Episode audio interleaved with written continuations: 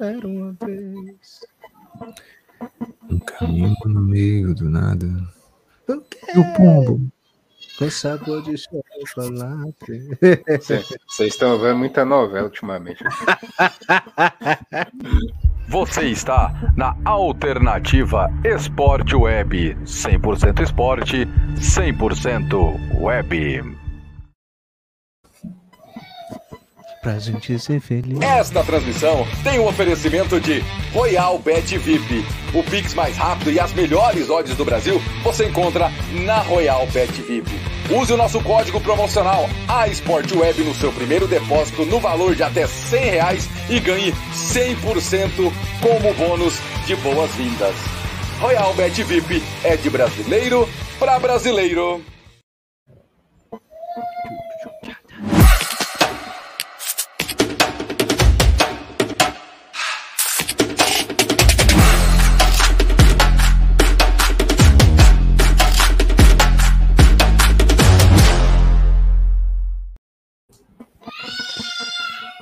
Muito boa noite a todos ligados na Alternativa Esporte Web. Vamos de mais um episódio do Dando Perguntas Óbvias. Hoje falando aí de convocação de seleção brasileira, sub-17 aí que vem aí o Mundial sub-17, né? Convocação para a Copa do Mundo, destaques aí no futebol europeu, italiano, alemão e francês. Temos aí falando, vamos falar um pouco da final da Série A1 né, começa amanhã, Inter e Corinthians, né, o público, grande público, o Ceará também se consolidando como campeão da Série A2, além do desenvolvimento do futebol europeu e finais de US Open, né, dando aquela famosa pincelada aí nos esportes aí femininos de forma geral. Comigo hoje, Rodrigo Prado, muito boa noite e tem assunto com vontade hoje, viu? Muito boa noite a todos. Muito boa noite, caro Hudson, caro Sérgio, amigos da Alternativa. É, mais uma vez, com todo prazer aqui, é, é, trazendo para vocês, né? A gente vai trazer para vocês os assuntos é, é, da semana, né? E sempre tratando com, com o que a gente pode aqui de, de qualidade, com profundidade, com sensibilidade também, discutindo os temas, né? Debatendo também, trazendo as informações. É, vai ser, vai ser gostoso hoje. Vamos que vamos que hoje tem bastante informação, tem bastante coisa.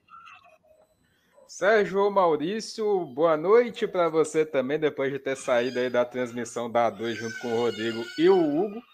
Emoções não faltaram, né? Enfim, né? muito assunto hoje para se debater. Boa noite.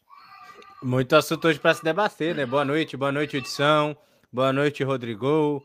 Boa noite a galera de casa que vai chegando aí para acompanhar aí com a gente, né? E de fato, né, muita coisa para a gente debater, coisa polêmica. Tem título do Ceará, tem prévia de final, tem convocação da sub-17, enfim, mais um, mais um aí do nosso podcast aí para gente, a gente continuar, para gente continuar nosso debate. É começar falando exatamente da seleção sub-17, né? Simone Jatobá convocou aí 24 atletas aí para o Mundial a seleção brasileira estará aí com a representação interessante. A goleira Leliane da Ferroviária, Lu do São Paulo, Mariano do Fluminense, defensoras Luana da Ferroviária, Manuela do Corinthians, Guta do Internacional, Grazi da Ferroviária, Kedma do São Paulo e Ana Beatriz do São Paulo. No meio-campo, nós temos aí a Gabi Berchon do Internacional, Rebeca do Fortaleza, Mica do Internacional, Francine do Santos, Carol do São Paulo, Lara do Corinthians, Ana Júlia do São Paulo, Juju Harris ali da, do Florida United. E mais à frente, as atacantes Dudinha do São Paulo, Ana Flávia do São Paulo, Aline da Ferroviária, Johnson do Toledo, Raíssa da Ferroviária, Ana Rebeca do São Paulo e Alice do Internacional. Rodrigo Prado, eu começo com você. Eu quero saber o que, é que você achou dessa convocação aí da Simone Jatobá. É isso, né? Tem, tem alguns nomes interessantes, e, e lembrando que essa convocação ela é para um torneio preparatório, né? É um torneio que vai acontecer na, na Espanha, antes justamente é, é, dessa Copa do Mundo. Essa, então, essa convocação, ela não é exatamente a convocação para a Copa do Mundo, é para esse torneio preparatório. Mas claro que muitas jogadoras é, é, já estão ali, já com a sua convocação é, é, bastante encaminhada. O que me chama a atenção, né, é, é justamente assim que algumas jogadoras da Sub-20 não, não vão disputar a, a, a justamente a, a Copa do mundo sub-17, compreensível, mas algumas vão, né? Algumas realmente a gente, a gente vai ver o nominho ali, é, é justamente a Aline Gomes da Ferroviária, né? Enfim, a, a própria Dudinha de São Paulo, a gente tem ali do meio para frente é, é, bastante qualidade e, e a gente vai ver isso. É, ali o setor defensivo a gente precisa ver como é que vai ser trabalhado, né? Como é que, como é que está e é, esses jogos que, que o Brasil vai ter nesse torneio preparatório é, vão ser interessantes para gente, a gente poder observar isso. Enfim, é, é toda sorte para nossas meninas. Sérgio Maurício, interessante, né? Inclusive, esse torneio aí, o Rodrigo destacou, já se começa a viaja para a Espanha, a enfrentar México e China, né? Inclusive aí nesse torneio, lá em Girona, na Espanha. Copa do Mundo mês que vem, aí, 11 de outubro, tendo seu início. É, exatamente, né? Nomes interessantes, alguns que a gente que a gente até já já já, já escuta bastante falar, algumas aí que como como a Johnson, né? A própria, a própria Raíssa da Ferroviária também, que não é a mesma Raíssa que, que, que tá no, na equipe profissional, né? Já é outra Raíssa, que também é atacante também, que é muito boa jogadora, que eu também gosto de ver aí, né? O Rodrigo já me falou bastante da Berchon, né? Que, que, que a gente estava comentando sobre é, é, essas jogadoras que mereciam oportunidade ali para suprir alguns buracos do Inter, né? Só que aí esse debate aí a gente vai, vai levando pro, pro feminino, mas só para só para mapear aí mais ou menos, né? E alguns ali, ali, alguns nomes interessantes, como é o caso da, da Leilani, né? Que, é, que disputa a vaga ali na reserva da Luciana junto com a Yane também. É uma seleção muito forte, né? Muita gente que acompanha assiduamente, né? De fato, a seleção fala que essa seleção tem um, tem um eh, seria mais forte do que a sub-20 para ganhar o título, né? Não quero medir as duas seleções, mas eu falo de, de, de se encaminhar aí numa briga pelo, pelo Mundial Sub-17. A gente sabe que é difícil, mas muito boa sorte para as meninas, muita confiança. E de fato a gente espera, inclusive, transmitir aqui também, né, para trazer para essa galera essa, essa seleção Sub-17. É, para termos aí a noção exata aí do, do, que será, com toda certeza. A Johnson, inclusive, né, Rodrigo, é uma das grandes esperanças dessa seleção. Né? Exatamente, a Johnson é, é esse diferencial, né? Que não estava ali na, na sub na sub-20 e que é, é, um grande nome, um grande nome. O, o Sérgio também já falou da, da Berchon. É, é, existe uma, uma defensora, né? A, a, ali no Inter, deixa eu até buscar o, o nomezinho dela, Guta, é uma zagueira do Internacional. Tem até um vídeo no meu canal que eu fiz é, é, dela, da, da, Carol Gil, que é da, do Internacional Sub-17. É, essa zagueira é muito interessante. A Carol é uma lateral, ela acabou não sendo convocada, mas de fato, é, é, é para o setor defensivo, é um nome bem interessante. Enfim, vamos, vamos aí acompanhando essa seleção Sub-17, sub que, que eu acho que a gente vai, vai ter algumas alegrias. Entrando agora no assunto futebol europeu. Depois de muita confusão que acompanhamos na, pelo lado da arbitragem, toda aquela crise né, que a, a arbitragem teve lá no futebol feminino. Agora, enfim, né, parece que as coisas, né, Rodrigo Prado, pouco a pouco as coisas vão se resolvendo, né? Inclusive aí o Barcelona também deixando aí de lado seus problemas que tinha, né, antigamente aí que não conseguia dar aquele famoso lucro, agora, enfim, tá, vai conseguir fechar em azul, né? Fechar no, no famoso positivo. Exatamente, até antes a gente falar aí da, da imagem que já já o que o Sérgio colocou, é, existe essa questão, né, que a, a, a Federação Espanhola estava ali junto com os seus órgãos, com as suas instituições é, é, debatendo e, e, e enfim, é, com bastante confusão em relação aos valores é, é, para a arbitragem, né? A gente teve a, a primeira rodada que foi adiada justamente porque a, a arbitragem não tinha chegado num, num acordo né, com, a, com a federação e com a liga é, é, em relação aos valores adequados para a arbitragem. É, outros detalhes né, acabaram também é, sendo acordados ali com muito, muito, muito custo, né? mas aos pouquinhos também a, a, a Espanha ela vai conseguindo chegar né, nessa, nesse maior grau, nesse maior nível de profissionalização. A gente vai vendo a Europa entrar, especialmente nesse ano, né, que foi um, um ano de, de, Eurocopa, e aí já havia vindo essas, esses movimentos né, para uma profissionalização é, é maior da, da, do, do, futebol europeu, e está acontecendo. Né? A Espanha está um, tá um pouco ali é, é, é conflituosa né, na, na, nas suas questões, mas aos pouquinhos a gente vai resolvendo. E de fato, aí entrando é, nessa, nisso, né, no tema aqui do, do Barcelona, o Barcelona, de fato, conseguiu, é, é, é, pela primeira vez na sua história, o Barcelona feminino, ele vai gerar lucro. Né? Isso é, é, muito, muito importante, é um marco importante. Né? A expectativa é que gere ali um lucro é, nessa temporada de 2022, 2023, é, de 1,7 milhões de euros.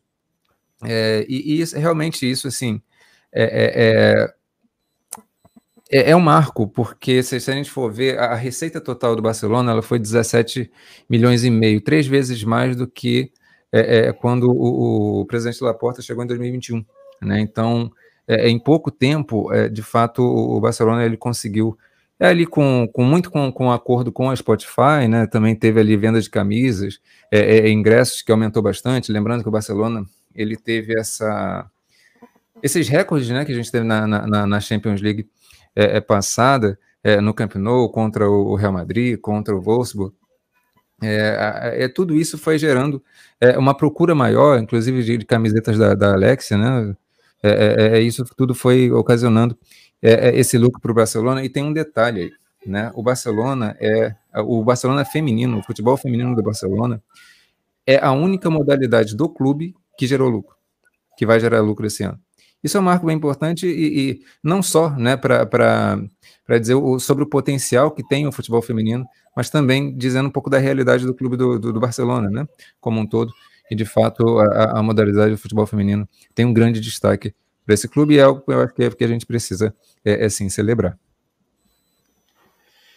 Então, Sérgio Maurício, esse lucro, de fato, é como bem destaca o Rodrigo, vai fazer um bem tremendo. Talvez aí o Barcelona sendo o primeiro aí do futebol feminino, né? O departamento de futebol feminino do Barcelona tendo esse grande lucro, pode, quem sabe, virar exemplo também para outros clubes dentro do próprio futebol espanhol, né?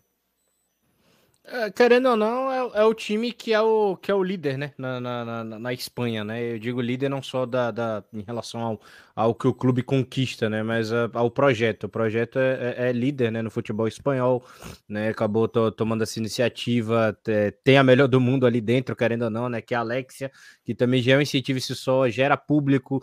Teve o fator Champions League no ano passado, né? Também que conseguiu duas vezes praticamente, é, é, é praticamente não, lotar o Camp Nou, né? Que foi um marco é, é, é mais do que interessante para o futebol feminino. E o que eu acho mais importante e aí a gente até, mas aí é, é, é um tema até para se abordar de, de outra maneira, né? Que a gente entra nesse tema de representatividade, né? E o time grande como o Barcelona precisava dar esse passo. Então, eu acho que, que, que, fico feliz mesmo, né? Como já falou, como já trouxe até o Rodrigo, né? Dá esse primeiro passo em, em questão de salário, é, é, é gera exemplo também para as outras equipes, né? E isso vai fazendo que nem, que nem uma escala, né? Aos poucos vai, vai afetando quem tá atrás, quem tá atrás, quem tá atrás. E quando a gente vê, são etapas que o futebol feminino vai subindo. E um time como o Barcelona precisa ser líder dessas etapas, né? Então a gente fica muito feliz quando vê isso, querendo ou não, né? Ainda mais no time da, da, da melhor do mundo, sem sombra de dúvidas.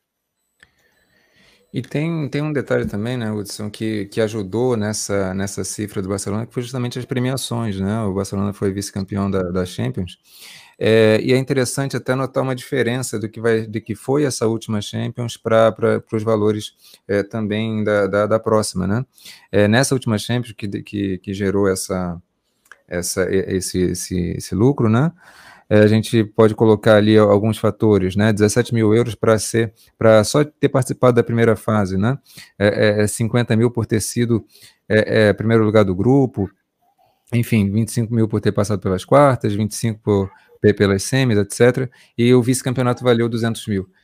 E é interessante que para essa próxima Champions, é, é, a, a, cifra já muda bastante, né? 160 mil para as quartas é, de finais, as semis é, mais 160, o vice ganha é, é, 940 é, mil, né, quase um milhão, e o campeão ganha, ganha é, é, um, milhão, um milhão e pouquinho de euros. Então, de fato, tem, uma, tem também uma valorização da, da Champions League que está acontecendo, e é isso, passo a passo, grau a grau, a gente vai vendo uma evolução e também uma projeção maior é, é, para uma reestruturação, para uma estruturação mesmo, é, é, em outro nível, em outro patamar do, dos clubes no futebol feminino.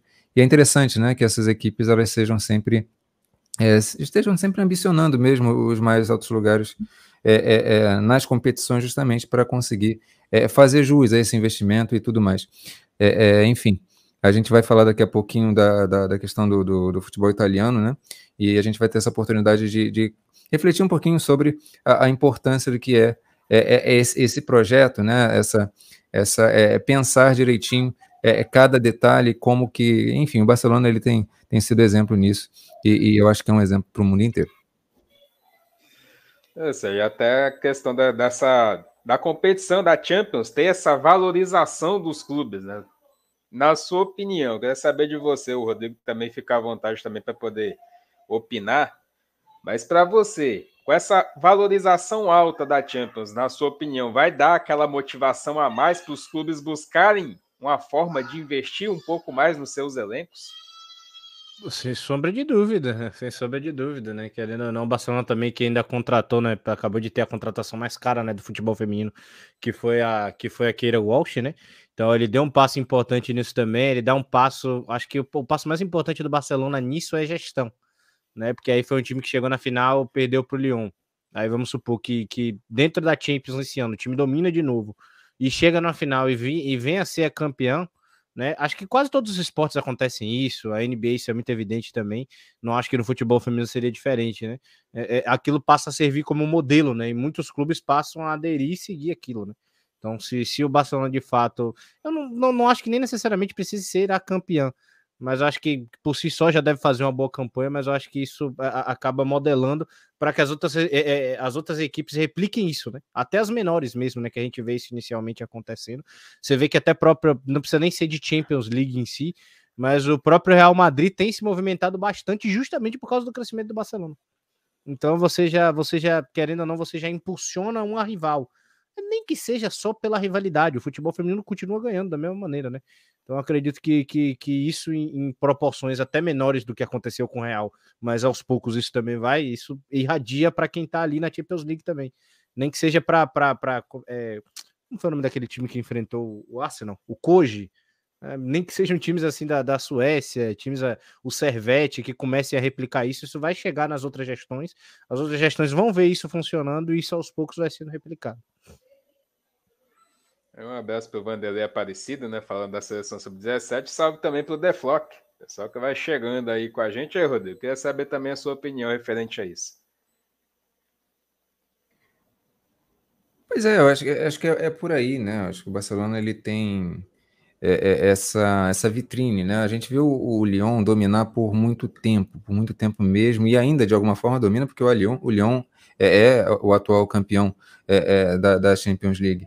Mas em termos de mídia, em termos de imagem e projeção dessa imagem, é, nada superou o Barcelona até hoje. O Lyon ele é hegemônico no futebol, dentro de campo né? É, é, provou isso na, outra, na última Champions. Mas o que o Barcelona faz fora de campo é, é, tem uma projeção, a torcida ela é gigantesca, tem um apelo muito grande. Então, tudo que o, o Barcelona faz, que é exemplo, acaba sendo exemplo também para outras equipes, e como o Sérgio bem disse, não só para as grandes equipes, mas também para as equipes menores, né? Se espelharem em, em como como se vender bem. Né?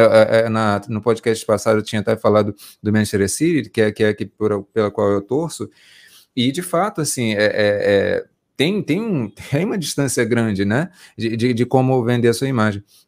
E a gente estava falando de, desse lucro e, de fato, é, já, já rendeu, é, por exemplo, a, a, maior contratação da história, que foi a Keira Walsh, que veio justamente do, do, do Manchester City, veio por 460 é, é, mil euros. E é daí para frente, né? O Barcelona, ele, ele se oxigenando bem e talvez consiga até inspirar a equipe masculina, né? Porque lá a, a gestão é de um, de um, de um outro nível bastante, bastante abaixo ainda, mas enfim.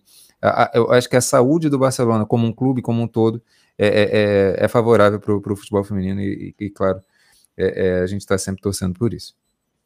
É, eu já passou o Messi, né? Agora tem que agraciar a Putedia. Agora tem que agraciar a Putedia. Acabou, Messi. É isso aí. Passou, já era. Aí o Deflock ainda coloca. Até hoje me pergunto como tantas marcas de moda, os campeonatos femininos não, não são bem financiados como do masculino. É só questão de questão, né? Tipo, aí cita embaixo a Nike e a Adidas faz com o masculino. Exatamente. Eu, assim, eu acho que as marcas elas estão começando a descobrir que mercado é esse do futebol feminino, né?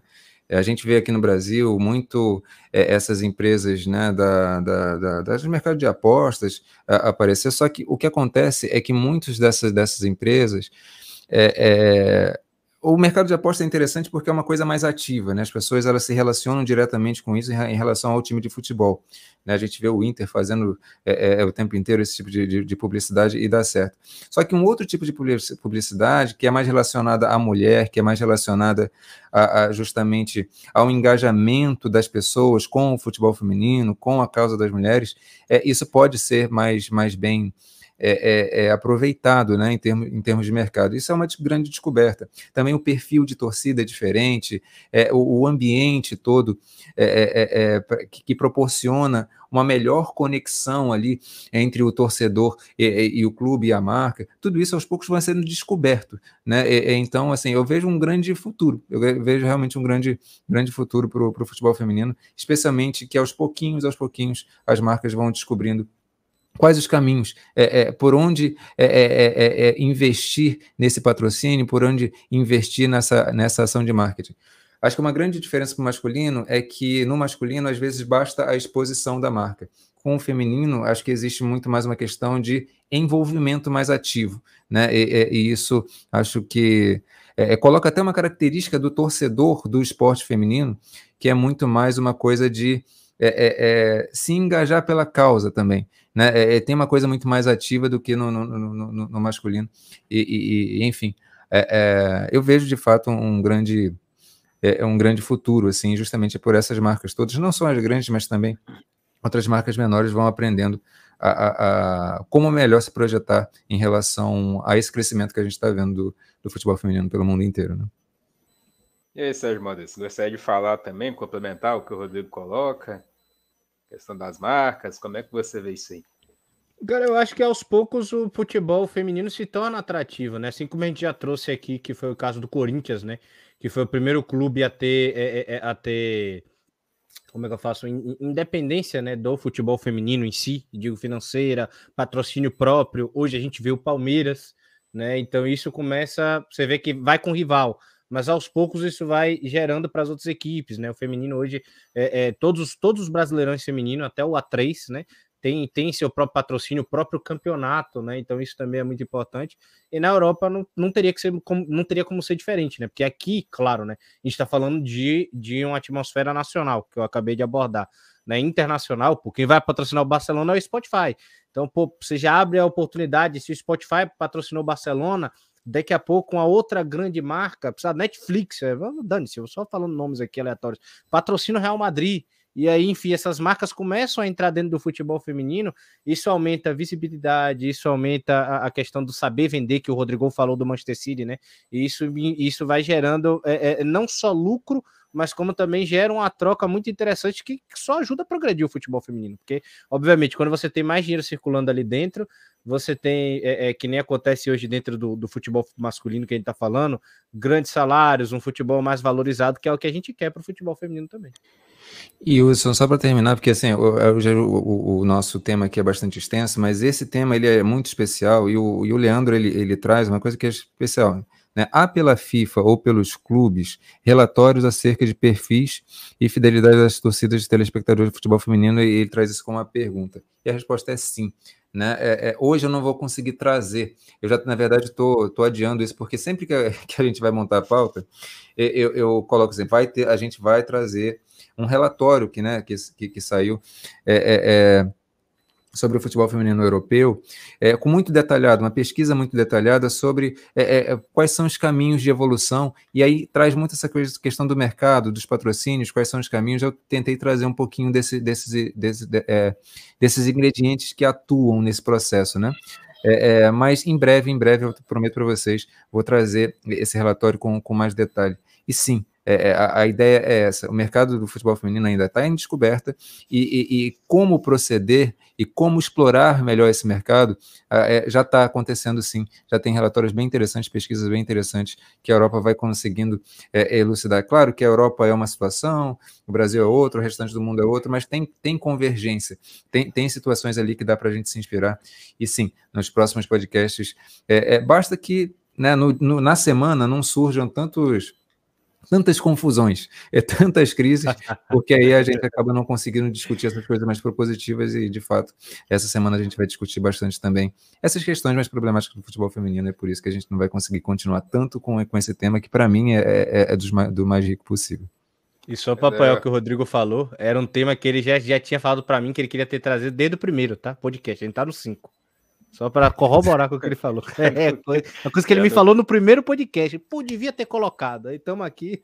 E a Federação é. Espanhola não ajuda, a francesa não ajuda. É isso, e a gente vai indo. Ninguém, ninguém ajuda, ele vai indo por aí. O Deflock nós vamos guardar, o Deflock. Sua pergunta nós vamos falar, inclusive, sobre o futebol brasileiro. E eu vou pedir até o Sérgio para deixar aí em destaque a sua pergunta também. Salva aí para a gente poder debater isso quando chegar até lá. Falando agora também do futebol alemão, um dos, um dos campeonatos aí femininos mais equilibrados do mundo, se não o mais equilibrado. O jogo entre Eintracht Frankfurt e Bayern, né? O jogo ficou em 0 a 0 mas o público chamou muita atenção, um baita de um público em se falando de futebol feminino, Rodrigo Prado. Rapaz, foi muito bonito ver esse jogo, né? E eu, particularmente, estava meio que em dívida com o futebol alemão, porque é, é muito difícil ver conseguir ver, tem que achar link, tem que ter VPN, é, uma, é, é, é um estresse, assim. Mas eu realmente me comprometo. Eu, eu, consegui ver alguns jogos da temporada passada e foram muito competitivos, né? E é sempre muito legal. Tem umas seis equipes ali, talvez umas sete equipes que eu realmente queira é, é ver os, os enfrentamentos. Bayern de Munique, Wolfsburg estão tá um pouco à frente, mas também o Hoffenheim, né? É, é, você tem ali o Eintracht Frankfurt, que fez uma festa linda no estádio principal, né? 23.200 pessoas. Realmente foi muito, muito bonito ali o, todo, todo o ambiente. O jogo em si foi muito legal. Foi 0 foi 0 a 0 O Eintracht empatou em 0 a 0 com o Bayern de Munique, mas o jogo foi muito bem jogado. É, é, é com, com velocidade, é, é as táticas, taticamente foi muito bem jogado, né? O jogo não teve lá tantas oportunidades de gol assim, mas a movimentação, a inteligência, a criação de soluções foi um negócio muito bonito, assim.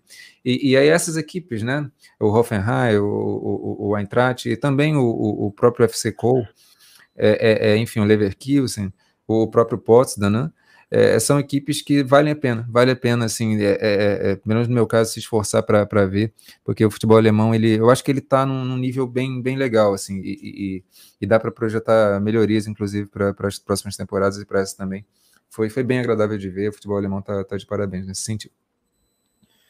Sérgio Maurício, e convenhamos, o bem que isso faz para o futebol feminino, não só aí pelo mundo, né? A gente vê aí pelo mundo afora estádios lotados vendo o futebol feminino, acompanhar um público como esse dentro do estádio do Eintracht traz um, um, um fiado de esperança, né? Para quem sabe aí não, não possamos ver acontecer em mais, mais campeonatos, né? Exatamente, né? E só para avisar, eu comprei todo esse jogo aí na, na, pelo Rodrigo, né? Ele mandou uns videozinhos, ele foi falando para mim do jogo. Não, não vou me comprometer a ver o Campeonato Alemão, a gente estava mais conversando, eu não cheguei ainda a ver completo, mas só quero falar que a Maria Luísa é sensacional. Tem vaga no Flamengo para ela, tá? Se ela quiser. Todo mundo tem vaga no Flamengo. Todo mundo tem vaga no Flamengo. A goleira jovem do Bayern é sensacional, espetacular. A defesa que ela fez, minha gente. Se pudesse botar aqui para não ter copyright, eu botava, mas depois procura lá, Pô, espetacular. Não, não, agora, agora, Rodrigo, fica, agora fica a pergunta, Rodrigo. Quem seria o titular do Flamengo para Sérgio Maurício? Doncelar ou a goleira do Bahia? Entre Wanda e ela é Wanda que as duas são jovens, né? Mas aí quem tiver a oportunidade, quem quiser pisar lá no Megão, a gente tá aceitando. Mas só para falar, público, sobre o público em si, né? Maravilhoso.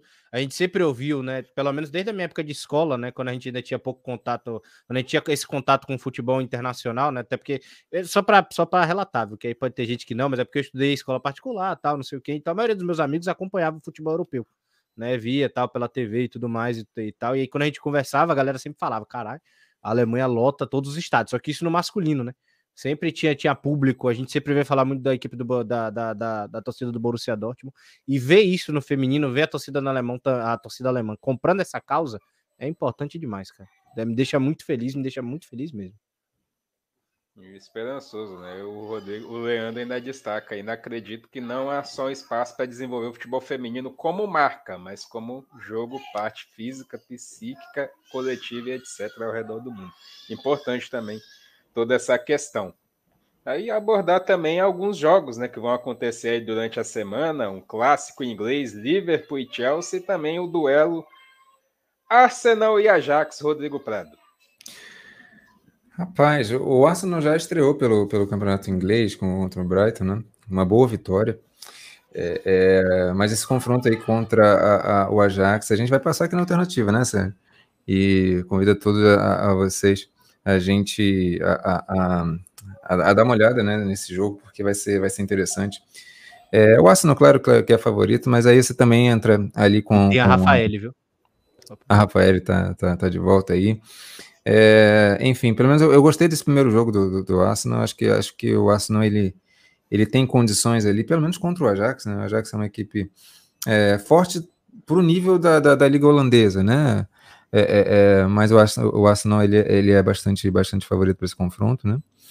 E enfim, é, vai ser vai ser interessante. E também pela pela liga inglesa a gente vai ter aí esse esse Liverpool e Chelsea o que acontece é que o Liverpool ele está voltando agora para a primeira divisão, né? Ele disputou a segunda divisão anteriormente, conseguiu conseguiu o título uh, do campeonato inglês e o Chelsea é o atual é, é, campeão. Eu acho que o Chelsea ele tende a nadar de braçada. Só se o Arsenal ele, ele, ele implicar um pouco, mas eu acho que realmente o, o Chelsea está tá um pouco. Ele já, já tem né, nadado de braçada na, na liga inglesa. Acho que tende a, a confirmar isso mas a gente precisa ver os jogos, né? Mas vai ser interessante ver como é que vai ser esse comportamento do Liverpool.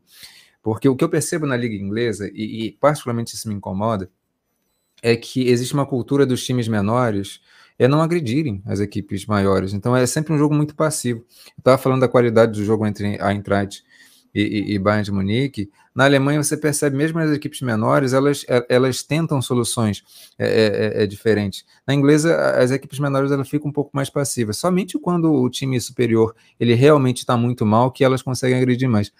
E, e, eu sinto um pouco de falta disso.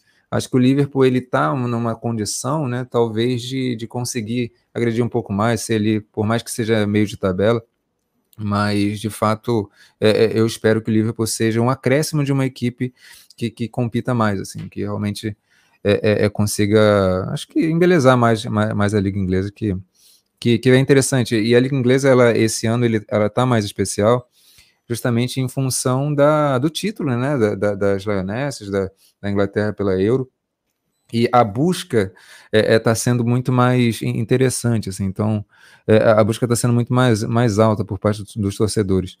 E eu acho que aí tem que casar vários movimentos, né? Como bem disse o Leandro aí, não é só a questão do campo, o extra-campo, mas a questão do campo também é muito importante para tornar a liga é, é, é, mais, mais interessante, né? É, dizem que a, a, liga inglesa é a mais forte, Acho que em parte dá para concordar com isso, dependendo do aspecto que você analisa. Mas acho que tem coisas para melhorar. Eu acho que o Liverpool é, é, é, uma equipe que, que pode ser chave nessa, nessa evolução da liga como um todo. Sérgio Maurício, e a sua opinião sobre esses jogos, né? Principalmente do que destacou bem o Rodrigo, a questão da liga inglesa ter toda essa força e também de alguns clubes, principalmente o Liverpool que vem subindo agora, ter essa colaboração e ajudar a tornar a liga em si cada vez mais forte. O Liverpool, para mim, é uma equipe crucial, antes até de falar do jogo, que apoia o futebol feminino, que abrace. Porque é uma equipe que eu gosto, eu sempre gostei muito do posicionamento. É um exemplo, eu sou flamenguista, mas eu sempre preferi o posicionamento do Vasco em relação a algumas causas. E do Liverpool, para mim, eu também, eu também gosto, né? Tomou uma posição que não tem nada a ver com a alternativa, que é minha, né? Que é relacionado à, à morte da rainha, que eu fui super a favor, tá ligado? Para mim, o Liverpool foi perfeito. Então, eu queria um time que tome esses, esses posicionamentos de fato presente também no futebol feminino, né?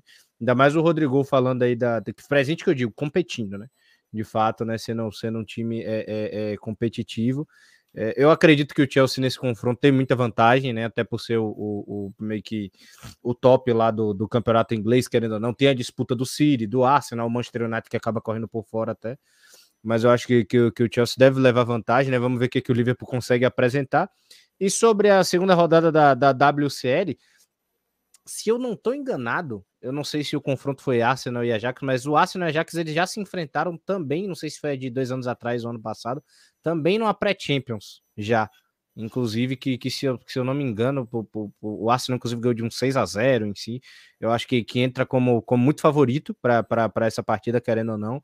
É um time que se reforçou. A gente tem nossas críticas relacionado a, ao tipo de reforço, né? O time precisa de, de reforço ali pro meio campo e começa a contratar um bocado de atacante. Inclusive, nossa querida Gil Queiroz, né? Que agora tá, tá, vai jogar pelo Everton, inclusive deve estrear amanhã no jogo contra o West Ham, né? Correto? Deve ser isso, né, Rodrigo? Se não tô enganado. Não sei se é amanhã ou se é semana que vem, enfim, agora eu fiquei. deixei perdido, mas a, é importante também para a galera querendo ou não acompanhar. Acho que são, são, são esses sim aí. Tanto o Chelsea quanto o Arsenal, para mim, são os favoritos nesse confronto, né? Inclusive o do, do, do, do Arsenal, tá, tá, tô curioso para ver. Tô curioso para ver, de fato.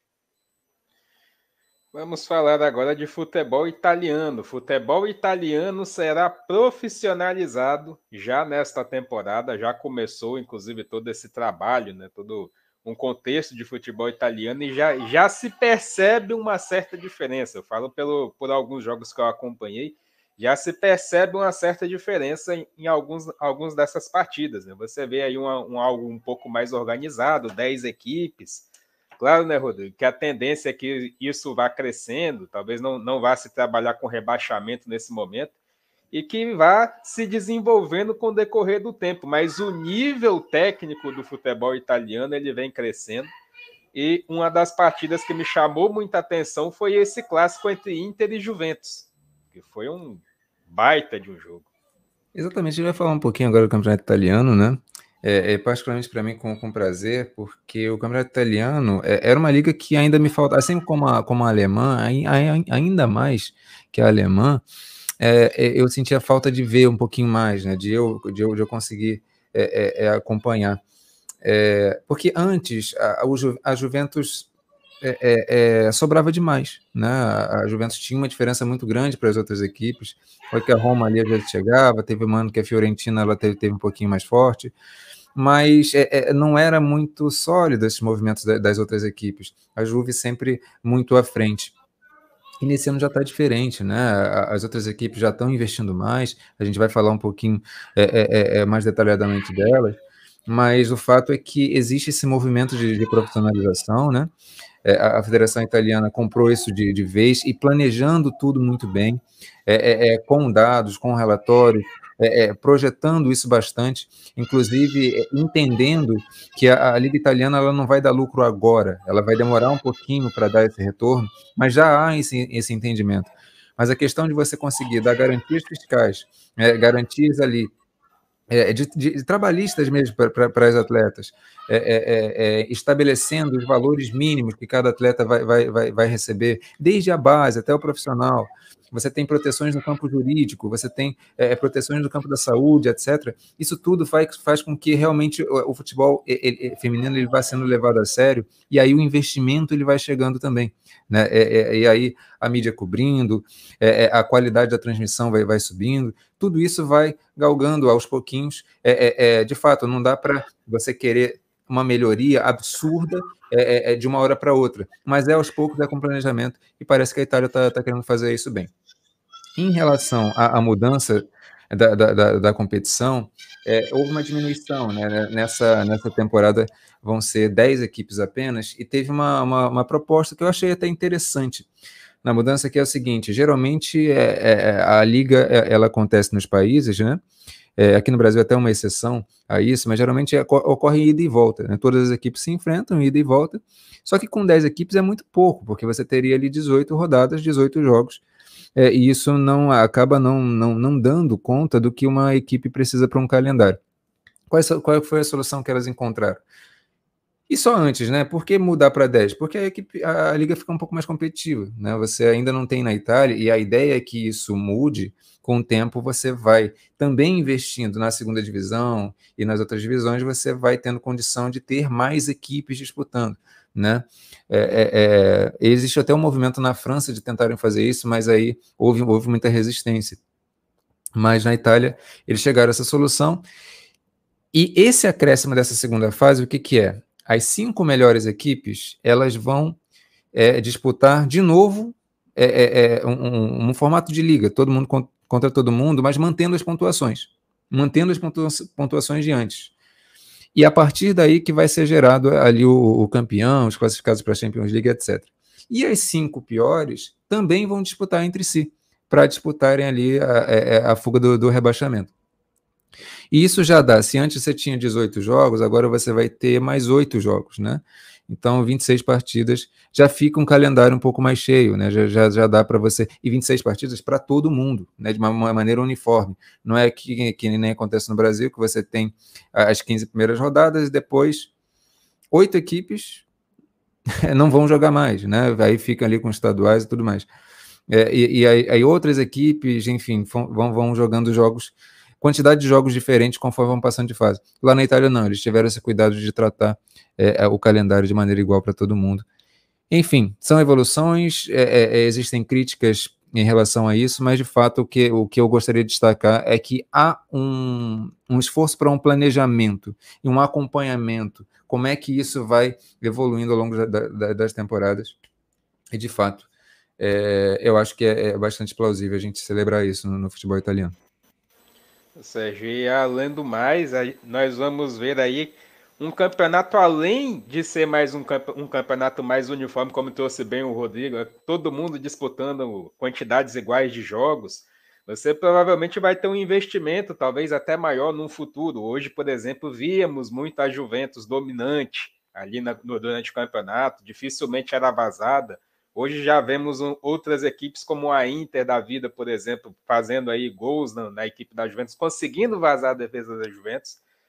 A Roma também vai montando uma equipe equilibrada e bem competitiva, faltando, claro, um, ponto ou outro para poder se acertar. E o Milan também que vem chegando aos poucos, precisando aí de uma, um reforço ou outro para poder ir ajustando a sua equipe. Mas já vemos uma liga italiana mais organizada, de todas as formas. É, de fato, né? E só a questão do, do querer, eu acho que é o mais importante, né? Como, como o Rodrigão falou. Quando se toma a iniciativa de dar esse apoio, né? À, Liga Feminina, isso daí já é o mais interessante, é caminhar para o lado certo, querendo ou não, claro, né? Isso é, é, é, é espetacular. A gente reza muito para o futebol feminino e principalmente, né? É, é, quando tratam bem, como é o caso agora do italiano que a gente vai ver. A gente chegou a ver um pouco da, da, da, seleção, da própria seleção italiana, inclusive na Euro, né? Não é um time, não é um time ruim, de fato, mas também não está entre, não tá entre as maiores forças, não vai estar tá disputar de frente ali com França, Alemanha, Inglaterra e tudo mais. Mas de fato é uma equipe, é uma equipe que já tem um nível competitivo. Quando você dá esse passo na liga, você dá o passo também para que a seleção passe a se tornar competitiva, porque você passa a fornecer esses talentos para a seleção nacional. É uma roda que para mim não tem não, não, não, não tem não tem um lado negativo né, edição, vai rodando só para o bom caminho, vamos assim dizer. Lembrando que até no campeonato italiano, o Hudson e o Rodrigão estão acompanhando bastante, inclusive, vendo os jogos. O próprio Edição também tá, tá, tá vendo pra caramba. Estão acompanhando, chegaram a ver alguns jogos aqui que a gente ainda vai comentar também. E, de fato, isso, isso acho que isso só, só vem engrandecer o futebol italiano, querendo ou não, e dar um passo à frente, a, a, avante de muitas outras ligas, né? Querendo ou não. A gente acabou até de falar de um Barcelona que, que tá indo num certo caminho que positivo, né? Que não tá, não, não, não entra de acordo com a Liga Espanhola que tá fazendo o contrário, né? Tá tentando meio que ao contrário do que o Barcelona tá tentando fazer para o futebol espanhol. Então, de fato, já é muito positivo quando a liga de si, né, e o, o país Itália quer fazer com que o futebol feminino cresça. Então, realmente acho que é, acho que é isso daí é um ponto positivo impressionante. Deixar o Rodrigo, o Leandro ainda destaque embaixo perguntando sobre o brasileiro, que é um tema que nós vamos abordar, ou seja, é mais uma pergunta que a gente pode estar aguardando aí para quando chegar ao tema, né? Destacando inclusive os públicos, né? O público em si, principalmente no jogo da Roma, né, Rodrigo? Um dos jogos da Roma, o público chamou muita atenção. Como é que a gente, a gente vai vendo aos poucos né? a galera vai, vai se acostumando, vai se adequando ao campeonato italiano, mas os públicos na Itália também vão começando a comparecer. Isso é bem interessante. E olha que a Itália nem foi tão bem na Euro assim, e já, já, já existe esse movimento. Né? Diferente da Inglaterra, que o impulsionamento do público é muito pelo, pelo sucesso do time. Da, da Alemanha também tá, tá houve muito esse impulsionamento, mas de fato esse trabalho que é feito pela Federação Italiana também é, é, é, é traz retornos nesse sentido. Agora, o que é interessante de perceber em relação à Europa de um modo geral, com comparação ao Brasil, é que no Brasil a gente consegue alguns públicos mais esporádicos, como a gente vai falar, só que é, é, é, o retorno financeiro ele ainda, ainda não acontece. Lá já começa a acontecer, porque os ingressos não são gratuitos, são baratinhos, né? Mas, mas já, dá, já, já, já, já, já começa a acostumar o torcedor com pagar, pagar o valor que aquilo ali, que o torcedor a, a, a, acredita que aquilo ali vale E, e, aos poucos vai crescendo isso também, e aos poucos essa, essa viabilidade financeira também é, é, vai acontecendo, né, Hudson? Com toda certeza. E o Leandro ainda destaca. Acredito que faltou fôlego para a Itália na Euro, pois a maior parte das jogadoras convocadas vindas da Juventus. Jogaram muito na temporada, Sérgio Maurício. É, de fato, né? Inclusive, se eu não me engano, é, é, por pouco deu muito trabalho ao Lyon né? No, num jogo, inclusive, que a gente fez aqui na alternativa, vencendo na Itália por 2 a 1 Só que aí depois é muito difícil, né? é muito difícil que enfrentou a equipe, a equipe francesa lá, a equipe, a equipe da Juve, né? E, e, de fato também fizeram a Euro minimamente interessante. E se eu não tiver enganado, se classificaram para a Copa do Mundo, né, Rodrigo? Só para não estar. Tá... A Itália, Itália, a Itália conseguiu, então, conseguiu a classificação direta. Então, de tá, de fato, isso é, isso é muito positivo, né? Então, é muito positivo ainda mais para a Itália, né? Como, como eu falei, se já está num caminho de, de certa maneira positivo dessa maneira, com apoio, não duvido nada de daqui a cinco anos a gente ver esses resultados na, na própria seleção italiana, como até falou o Leandro. Com certeza. Agora eu, ele na destaque que a Ju fez boas partidas na Champions contra o Lyon, de fato. Vamos falar agora do futebol francês. Escândalos no futebol francês, Rodrigo Prado. Denúncia grave contra a treinadora francesa de 97 a 2007. Por que tanto tempo de silêncio, Rodrigo? Rapaz, isso está começando a surgir agora, né? A gente não vai conseguir passar com tantos detalhes assim, mas a gente vai deixar depois aqui da. Eu, eu até queria ter deixado antes, mas de fato eu vou deixar o link. Vai estar tá em francês, mas ali vocês vão conseguir né, é, é, traduzir também, que aí vai, vai explicar um pouquinho mais. Mas a questão é que está tá surgindo agora, né? É, é, é, é, esse que vocês estão vendo na imagem é o, o presidente da, da, Federação Francesa, né? Da, é, é, o Noel, Noel Le Rae, acho que é mais ou menos esse nome. Essa aí não, essa aí é a treinadora Angélica Rojas, que ela também foi, foi acusada de, de várias. Enfim, é muito, muito delicado, né? é, é mas o que está acontecendo é que agora está surgindo que nessa época esse presidente ele acobertou é, é, é, é, e outros funcionários né, de, de, alto escalão também da, da, federação e tem coberto vários casos de abuso sexual, incluindo o abuso de, de menores de idade, né, entre meninas e, e, e meninas. E o, o que é chocante é que isso é, é, aparentemente era, era e é meio que prática comum, né? E está surgindo justamente essa, essas informações. Estão surgindo só agora, né? no caso da, da técnica francesa que treinou, a, a, a, a Angélica treinou a seleção francesa de 97 a 2007, também ela estava envolvida em muitas dessas situações. É extremamente grave, né? Enfim, casos que envolvem inclusive pedofilia, é, é, é, é muito grave, muito, muito chocante. A gente precisa é, é esperar como é que isso vai, vai se desenrolar, mas de fato é, a comunidade de futebol feminino está em choque nesse sentido, né? A Federação Francesa ela, ela também não tem dado é, é, muito orgulho, né? A gente tem falado de alguns aspectos importantes que a Federação Italiana ela está conseguindo, mas aí você vê a Espanha, a, a Federação Espanhola é, é, é, dificultando bastante as coisas, mas quando você vê um, um tipo de situação dessa, né, em que é, a prática normalizada de assédio, né, e, e, práticas é bem aquela coisa de você estabelecer poder com a jogadora ou com o jogador, com o menino, é, é da, da, pior maneira possível, da maneira mais desumana possível, né? porque você acaba é, é, não só a questão de você tirar o sonho da, da, da, da, da jogadora, né, ou do jogador, do menino, você acaba traumatizando o ser humano, né? Você acaba é, é, é, é tirando as condições da, da, própria dignidade da, da, pessoa. É um negócio absurdo, assim. Mas, de fato, depois que eu, quando eu consegui até absorver mais essas informações, porque eu fiquei sabendo disso, disso ontem, né? E, e, e tentando montar a pauta aqui, eu não, não consegui ler com todos os detalhes essas informações, mas é, uma coisa bastante bizarra mas que não, a gente não podia ter deixado de, de passar aqui, né? E, enfim, é, é, é, esse tipo de prática, a gente vai, quando chegar na. Claro que a situação é completamente diferente, tá? Aqui é um caso de, de assédio sexual mesmo, assédio moral muitas vezes também. Mas esse tipo de denúncia aparece. Nos Estados Unidos aparece direto, né? É, é, é, e cada vez tem que realmente chocar a sociedade como um todo. Mas esse tipo de prática abusiva de poder em outros níveis acontecem também. E a gente vai falar, quando a gente tiver a oportunidade de falar do, do, da, né, da situação aqui que a gente está vivendo no Brasil. Mas sempre que a gente olhar né, o lado é, do dirigente e da jogadora ou do jogador, a gente precisa levar isso em consideração. Quais são as práticas normalizadas? É crime, não é? Ainda que não seja, mas quais são as práticas normais em relação? Especialmente no futebol feminino. A gente precisa estar muito atento a isso para a gente desnormalizar essas coisas.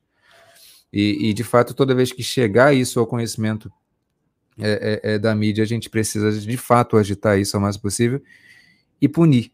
Eu acho que o que mais é, é, é, é chama a atenção é que esse passou, se passou todos esses anos e ninguém foi sequer apontado como, como, como possibilidade de culpa, ou possibilidade de ter acontecido alguma coisa. Foi acobertado de fato, foi uma prática normalizada. E isso é um negócio muito assustador, porque o que aparece é sempre uma ponta de iceberg, né? É, é isso. O que está por trás? O que, que nunca vai, o que, que a gente nunca vai saber? E a gente está lidando com um sonho de pessoas. É, enfim, é absolutamente revoltante. Enfim, é difícil não, não falar disso sem, sem se revoltar. Ou seja, é, a gente infelizmente acaba vendo muito dessas coisas ruins, porque quando você tem essas possibilidades de jogadoras aí sonhando em um dia viver disso, né? Jogando, de, jogando futebol. O que se passa na cabeça de uma pessoa quando vê esse tipo de escândalo aparecer, por exemplo? A pessoa fica temerosa, né? De pô, eu vou, eu vou começar a jogar pela, pela, pela França, por exemplo, num, num, numa seleção de base da França. Vai, vem logo à tona o pensamento de que isso pode acontecer. É, exatamente, exatamente, né? Claro que, que, que, que vai, vai muito, né? Para toda, para toda jogadora que passar por isso, vai existir um medo, claro, né? É, é, que, que vê isso que aconteceu, querendo ou não. Mas eu acho que o mais urgente é que, é que todo mundo que, que fez isso pague por isso né? Seja quem, quem ainda tiver em cargo, em cargo ali da, da, do comando da. Não, não só o presidente, mas quem também participou disso, né? Não só seja preso, mas se tiver em atividade ainda pela, por algum cargo na França, seja demitido imediatamente. Que isso daí realmente não, não, não, não tem espaço dentro do futebol, é um absurdo, né? Faço um pouco aí do que o, do que o Rodrigo falou. Tem o caso aí da, da Rojas, né? Que talvez seja o mais grave aí de 10 anos, né? dentro do cargo, mas são 40 anos de silêncio, como diz aí até o título da matéria, né? Chega a ser absurdo. É uma parada extremamente normalizada. Chegava, chega a ser cultural, o que é bizarro. 40 anos dentro de uma seleção francesa chega a ser bizarro. Então, realmente é, é, é algo assim. É, não é só desanimador, é revoltante, tá ligado? É algo assim realmente absurdo. É, não, não, não sei, mas talvez a gente esteja, se não maior, mas a gente está diante de um dos maiores escândalos do, do, do futebol feminino. Né? Não tem, eu, eu, me lembro muito da, da questão da, da, daquela empresa do, do governo americano que o Rodrigo falou, né? Sempre a ponta de um iceberg, né? Foi um, um bilhete de uma lavanderia que descobriram um esquema absurdo dentro do governo americano. É, é exatamente isso. É, o pessoal aí participando, né? Flaco falando aí do que o povo francês gosta de um babado, o Leandro falando que se é o primeiro ano Corinthians feminino você pagará. O Deflaco ainda destaca, é muito perigoso porque o treinamento tem sonho de atleta na mão para calar, né? É complicado. E dando graças a Deus que isso tudo está vindo a público. E não para por aí, viu, meu cara? Não para por aí, tem muito mais coisa ainda, tem muito pano para manga. Né? Falando agora da Jack Groening, né? Futebol francês segue em pauta aí, chegando na equipe do PSG, 27 anos, né? Chega do Manchester United ao PSG, Rodrigo. É isso, vamos falar do, do futebol francês. Agora a gente vai saltar um pouquinho para uma notícia legal, mas daqui a pouco também a gente vai chegar para uma notícia ruim. É assim, o futebol francês ele não consegue. Daqui a pouco desce o nível. Mas é interessante a gente perceber que essa Groene é uma jogadora holandesa, né, uma meio campista holandesa de muita qualidade. Ela estava no, no Manchester United E ela vem suprir, na verdade, a, a vaga deixada pela Dabritz, né? Da Sarah Dabritz, um jogador alemã de extrema qualidade. Quem acompanha a gente aqui na Alternativa sabe que a gente é muito fã dela, eu particularmente absoluto fã da Sarah Dabritz, ela foi para o Lyon, né? Saiu do PSG, uma jogadora que encaixava muito, muito, muito bem nesse sistema do, do PSG e aí deixou o PSG um pouquinho órfão só com a Georro, a Georro permaneceu, né, pelo menos permanece até então no, no PSG, essa Groen ela chega, a meio campista de qualidade, não tem uma recomposição tão forte como a Dabritz, né, a construção dela também é um pouco diferente, é um pouco mais direta, mas acho que vai chegar para contribuir, o PSG vai, vai continuar é, é, é forte, né, é, é para essa temporada, não sei se para não sei se tão forte quanto, especialmente na temporada retrasada, né? Que o PSG ele chegou realmente com, com muita força, com condições até para mim de, de, chegar na, na final, é, é, eliminou o Lyon. Na temporada passada desceu um pouquinho, nessa temporada tá um pouquinho difícil, né? Mas não perdeu a Catotô, né? Enfim, tá, tá lutando ali como pode. É, é, mas enfim, PSG vem com uma contratação importante aí, mas temos outras. Mas aí também chegando a Borradi, né? Chegando também a Sara Boadi, chegar o PSG em meio à crise de goleiros, Sérgio Maurício. É, exatamente, né? Até porque o Lyon tem a melhor do mundo, né? Então, dentro do campeonato francês, querendo ou não, é como a gente fala de rivalidade, né? Rivalidades incentivam, né? Então, quando você olha do lado a, quando você olha do, de, de, um lado a nossa equipe, cara, eu, eu me, do nada veio o Engen. Eu falei, não é Engen, é Endler. Pelo amor de Deus, não faça isso com você. não faça essa confusão. Mas, a, mas de um lado o Endler, né? Do outro, a, a, nossa querida Borradia agora, né? Traz aí, acho que uma bela aquisição da equipe francesa, de fato, né? Pra, da, da do PSG para colocar no gol. Né, é, que querendo ou não, o Lyon tem uma segurança grandíssima, contratou a Groningen, contratou a Borradi, então começa a se é, é, não só substituir as peças que perdeu, mas também começa a se reforçar para de fato continuar fazendo as grandes competições que vinha fazendo, né? O PSG que fez, um, que fez uma, uma boa Champions também na temporada, na temporada passada, tinha feito já na retrasada com a Formiga no elenco, inclusive, né, eliminado pela que seria campeã Barcelona também numa semifinal muito apertada, inclusive.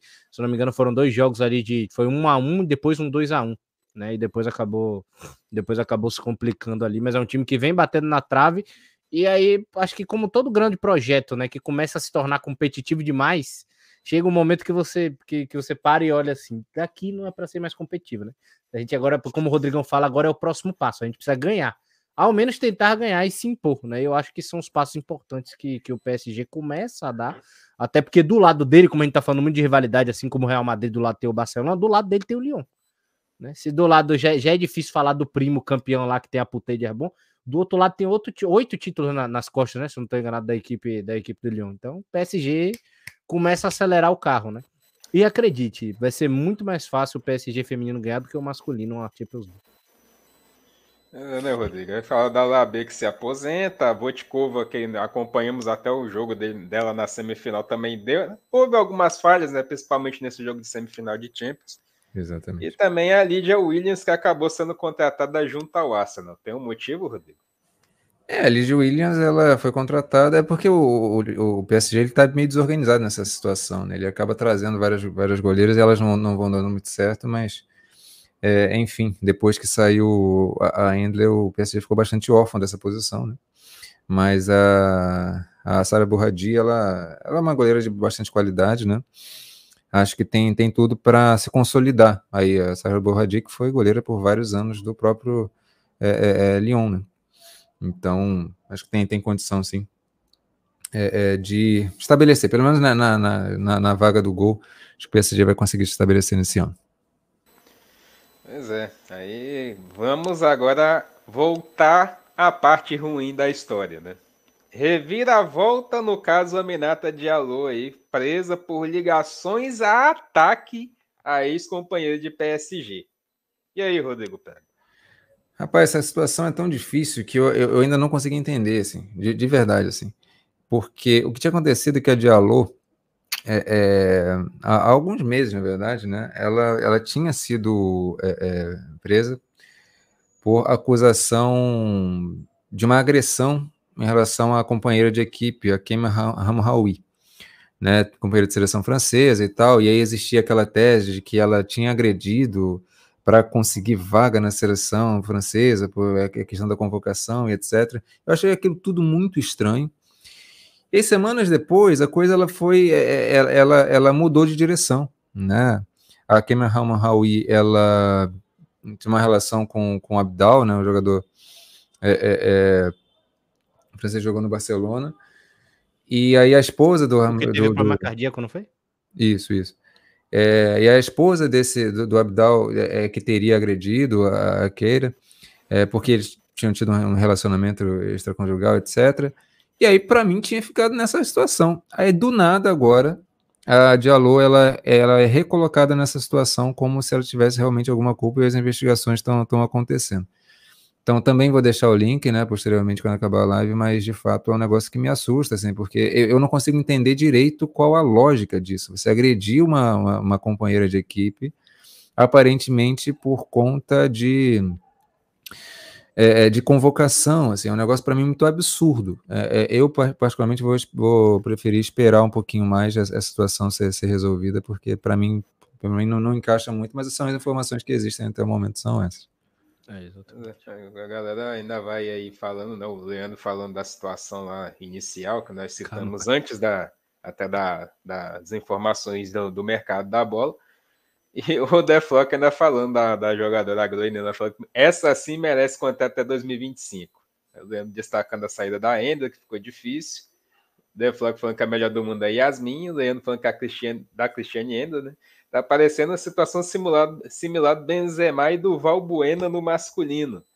Mas tá estranho, viu, é. Sérgio Maurício? Ataque de barra de ferro, dentre outras coisas. Tá mal explicada a situação, né? É, exatamente, né? Só pra... Lá foi só ameaça, né? Ninguém partiu de fato, a via de fato ali, né? A trocação na mão, né? Aqui tenta se explicar um caso de agressão, né? então a gente não, não, não, não se sabe ainda. Eu ainda quero tomar meu. É isso como o Rodrigão falou, ainda tem muita coisa para percorrer né? É muito similar de um caso que a gente ainda vai falar para frente, né? Que, que, que, que vai, vai, vai criando também desenrolar de história, mas é que, que é esquisito, é. Porque se, se de fato teve uma primeira acusação que diz uma coisa, e aí na segunda diz uma outra coisa que invalida a primeira, você gera de fato, você, você, você quebra totalmente a verdade, né? Você tem que gerar uma investigação do zero. Então é, é, é tem, que, tem que ainda esperar e muito ver o que, que aconteceu nesse desenrolar da história. A história tá muito estranha também. Né? E se aconteceu, né? Caso tenha acontecido essas agressões aí da, da relacionada à barra de ferro, é um absurdo, né? pelo amor de Deus. Isso daí tinha que ser, isso daí, que caso aconteceu, tinha que ter banimentos, né? Mas, enfim. Entrando mais alguma coisa, Rodrigo? A declarar? Não, podemos, podemos, podemos dar sequência. Vamos ao futebol brasileiro. Vocês acham que no futebol europeu é onde está o escândalo, vocês não viram absolutamente nada. Escândalo no Palmeiras. O Hudson agora fez uma narrativa de terror assim, agora ele brocou. Exatamente. Só faltou a risada no final, né? É,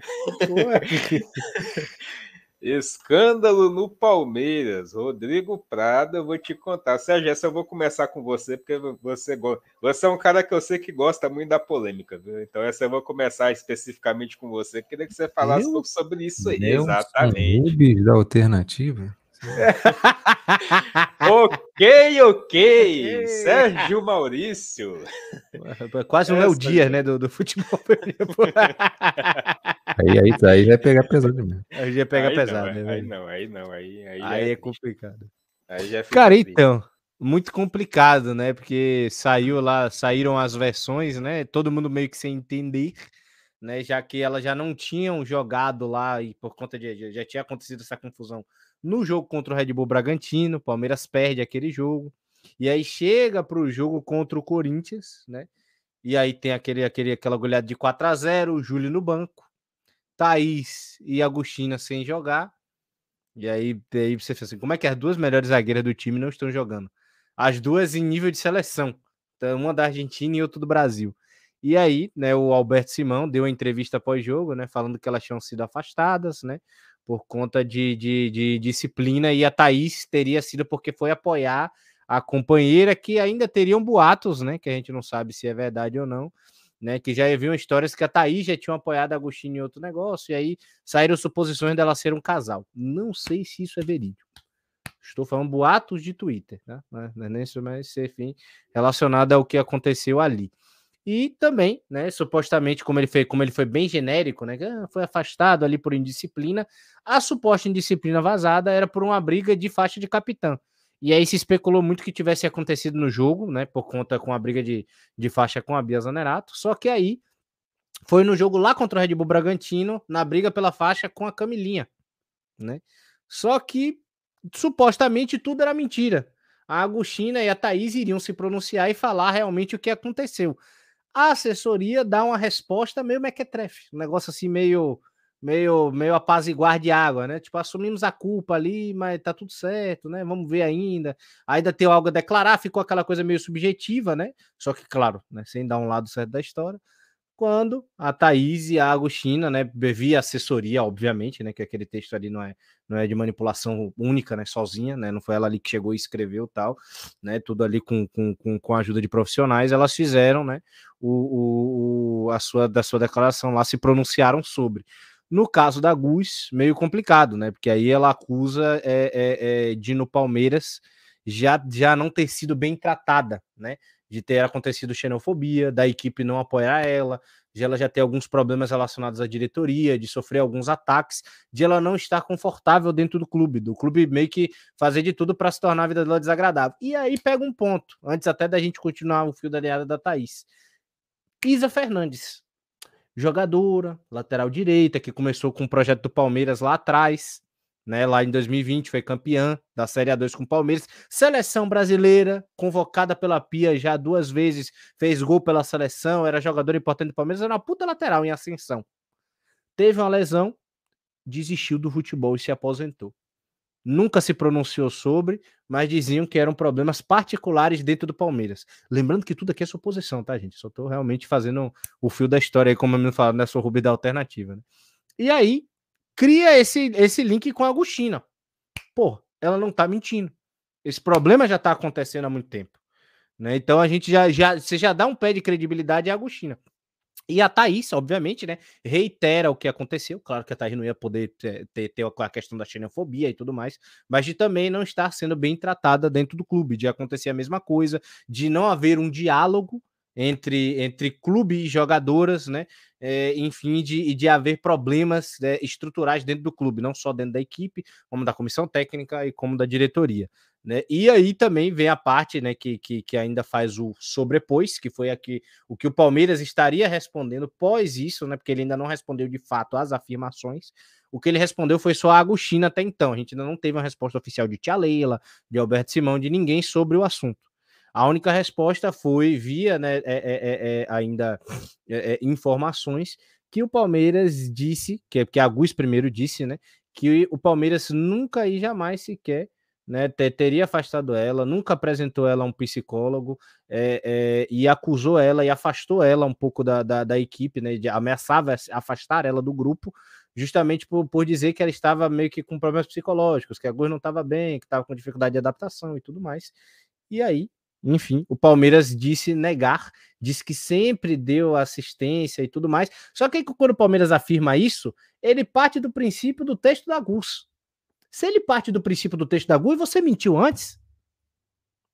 É aí que é muito complicado. E aí o Palmeiras começa a entrar numa via que não é de mão dupla. Ele começa a entrar numa via de mão única de ladeira para baixo. Porque aí começa a vir as acusações para a diretoria, e aí né, é, eu tenho acompanhado muito, recomendo para quem quiser saber mais sobre o caso, acompanhar a Tainá Fiore lá no Twitter, que ela tem falado muito sobre isso, já fez duas matérias sobre. Eu e o Rodrigão, inclusive, a gente tem, tem visto quase todas as informações por lá, né? E aí ela já relata, né? Ela não especificou, mas ela comentou lá no tweet que já tem muitos relatos de jogadoras dentro do clube iguais, que aconteceram coisas parecidas, que não teve um bom tratamento e tudo mais e tal. E tem esse misterioso caso da Isa Fernandes, que até hoje é inexplicável. Então tudo começa a pender agora pro lado da equipe do Palmeiras. E no meio disso, né, teve ali a, a Bia Zanerato apoiando o Ricardo Belli, a Ari, né, apoiando o clube em si, né, falando aqui é Palmeiras, quem não quiser estar tá com a gente não tá e tudo mais. E aí logo depois sai isso, né? Então, cria-se várias vertentes e agora para se descobrir quem tá errado, né? isso começa a sobrar e sobrecarregar muito e tudo nas costas do Palmeiras, que começa a, a, a surgir como principal vilão.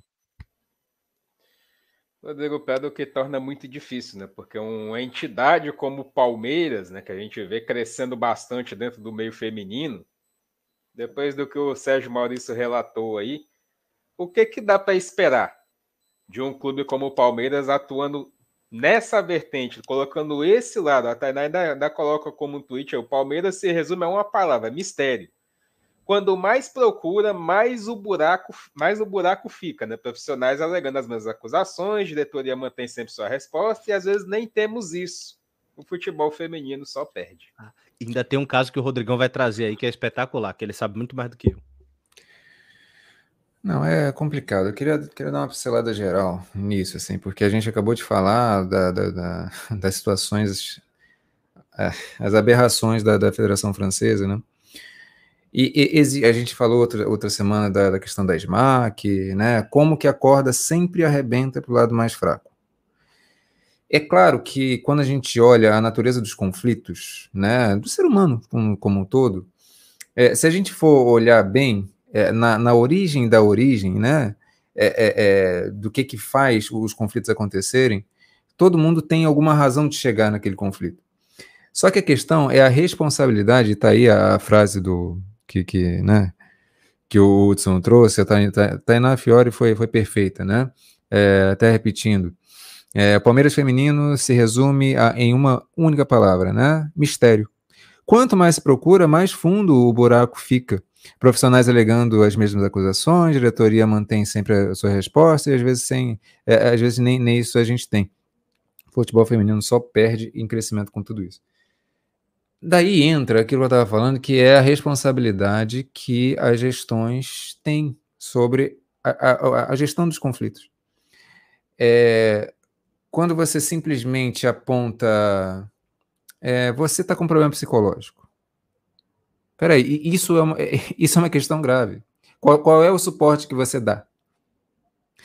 É você ficar jogando né, com, com, com as situações da atleta é um negócio que é, é desumano, né? A primeira coisa que eu vi de aberração do, do Palmeiras foi justamente o caso da quando é, é, esse o Alberto Simão ele, ele, ele chegou, é, teve um monte aí, de contratação, teve um monte de contratação e uma das contratações foi da TEF, né? É, é, é, é da TEF, Stephanie Krebs, que é uma jogadora surda, né? E, e, e foi, cara, foi um momento lindo tem até a fotozinha dela aí.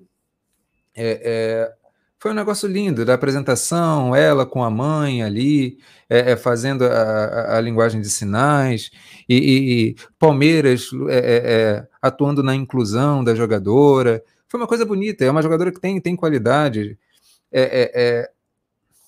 passou meses, ela sequer conseguia jogar, e depois foi surgindo né, as informações de que ela não tinha o suporte é necessário.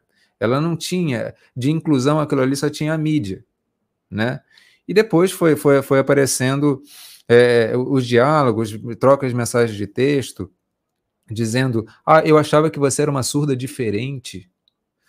Sabe, jogando, jogando é, é psicologicamente para afetar a menina. É, é, é em nenhum momento existe aquela, aquela questão, a gente realmente está querendo te dar um suporte. Está difícil? Está, ok, mas qual, quais são os recursos que a gestão do Palmeiras, que, que, que, que, que é, é, o, o, clube dá para a jogadora, já que foi o Palmeiras que trouxe a jogadora. Ela não apareceu assim, surgiu do nada. Foi o Palmeiras que decidiu contratar. E qual o suporte que se dá? Né? É, é, enfim. E a partir daí, junto com essa, essa, com essa denúncia da, da, da TEF, né? É, surgiram várias, várias outras coisas, aquela coisa lá de, de, de vinhedo, as condições, etc., que apareceu lá em, em janeiro de, de, desse ano, né? E aí se somam, é, é, é, é episódio atrás de episódio, a gente vê é, essas coisas aparecendo. E aí a gente fica, peraí, no que que eu acredito? Agora, independente do, do que que eu acredito, se é na versão da jogadora X, na jogadora Y, se é na versão do, do gestor, a gente precisa entender quais são as práticas normais do futebol. É, é essa mesma questão do, do, futebol europeu que a gente estava discutindo da, da Federação Francesa. A gente precisa. O nosso papel enquanto mídia é entender que o nosso papel é especialmente. Claro, a gente vai falar até, até do, do São José, né, daqui a pouquinho. A jogadora, ela tem uma responsabilidade sobre os processos também. Não é para alguém se isentar, não, sou vítima. Não, não é isso. Mas a questão é, a corda, ela sempre arrebenta muito para o lado mais fraco. Então, como que a gente olha estruturalmente, institucionalmente, para evoluir a forma das instituições gerar, é, é, gerirem esses conflitos? A gestão do, do Palmeiras é simplesmente amadora. Ponto. Isso de fazer mistério, jogar com psicológico, isso é inaceitável. E como muito bem diz a Tainá, o futebol feminino só perde com isso. Então, o Palmeiras, que era a, o clube que tinha como condição ali, vamos desbancar o Corinthians, tem que fazer isso de maneira séria. E, e começa no extracampo, porque a referência do Corinthians, e esse ano prova isso. Esse ano prova isso. Não é só dentro de campo. Dentro de campo as coisas podem, podem até oscilar, mas é fora de campo que a gente vê é, é, o que dá condição para esses resultados aparecerem. E o que o Palmeiras tem feito enquanto instituição, exceto uma coisa ou outra, a questão do patrocínio, né? O patrocínio do Palmeiras realmente é, é alto, etc., mas não, não é só dinheiro. Vide Paris Saint-Germain. Não é só dinheiro. Precisa ter gente de qualidade trabalhando de maneira humana com, com as meninas. E a gente está aqui para cobrar isso também. E ainda tem esse caso, viu, Edson? Que o Leandro falou de técnico. Tinha uma técnica antes, agora que eu me perdi o nome dela, se o Rodrigo lembrar. A primeira técnica do projeto do Palmeiras, ela se demitiu. E o, a comissão técnica se demitiu junto com ela, em solidariedade. O Hoffman Túlio se demitiu. e o Ricardo Belli é o único nesse processo que não, que estaria alinhado com, com, com o pensamento da diretoria. De resto, todo mundo também de comissão técnica pulou fora do barco. Ou seja, não é possível que 219 pessoas estejam, estejam erradas e, e frases de alguns jogadores que deram entrevista essa semana, Alberto Simão e Dona Leila, estejam certas. É, o que eu acho, agora até um pouco antes até de falar sobre a questão do São José, o que eu acho é a questão da inclusão. Eu que tive a oportunidade de fazer uma faculdade, não concluí, né, não concluí a faculdade, mas eu aprendi muito sobre a questão da inclusão. É, você quer incluir, você quer trazer gente que tem uma, uma, uma deficiência, uma necessidade? Primeiro, você se especialize para tal. Não traga pessoas, não traga pessoas com deficiência se você não estiver preparado para isso. Não faça isso. Não faça isso. Não use o psicológico dessa pessoa, jamais, para poder se dar bem ou chamar atenção, ou para dizer, para fazer bonito, olha, eu contratei uma jogadora surda, eu estou fazendo uma inclusão. Mas de que adianta você contratar e você não ter preparação para tal? Não adianta de nada. O amadorismo começa daí. Começa daí. Porque eu não posso chegar, por exemplo, aqui na alternativa, que está aí o Sérgio Maurício, que é um dos membros da, da diretoria comanda o processo todo aqui dentro da rádio. Não adianta o Sérgio chegar, ah, vou, contar, vou abrir uma vaga extra para uma pessoa com deficiência. E ele não entender como que funciona tal deficiência dessa pessoa. Então, Palmeiras, se tivesse que dar hoje para você numa situação como essa, uma escala de 0 a 10, eu colocaria menos 10 porque é uma vergonha o que você fez com essa menina. Uma vergonha. Vergonha. Queria só dizer, Hudson, obrigado demais por ter falado isso que me toca, me emociona, porque como a gente fala aqui, é isso, né? É a sequência de muitos assuntos e tal, mas você tocou no ponto mais preciso do mundo, né? É, é desumano. É desumano. E obrigado demais, porque, enfim, é, me emocionei aqui com, com o que você falou.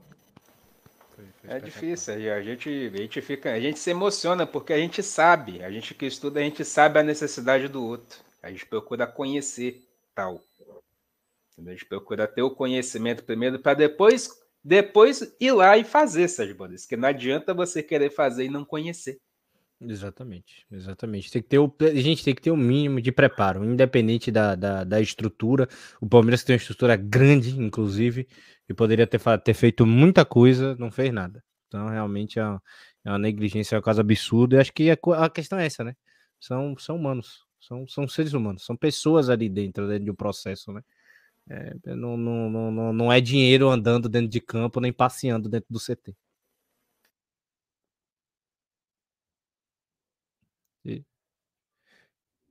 Né, falar da situação do São José aí, que a Ju Oliveira deu uma declaração fortíssima, viu, Sérgio Bandeira? Fortíssima, falando que eu preciso, nós precisamos, não, não falou isso. Eu vou falar exatamente o que eu entendi da fala dela.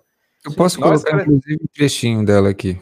Sim, ela, ela relata: nós precisamos nos preparar melhor, né? Porque você entrar num jogo de futebol para só tomar pancada, é melhor não entrar em campo.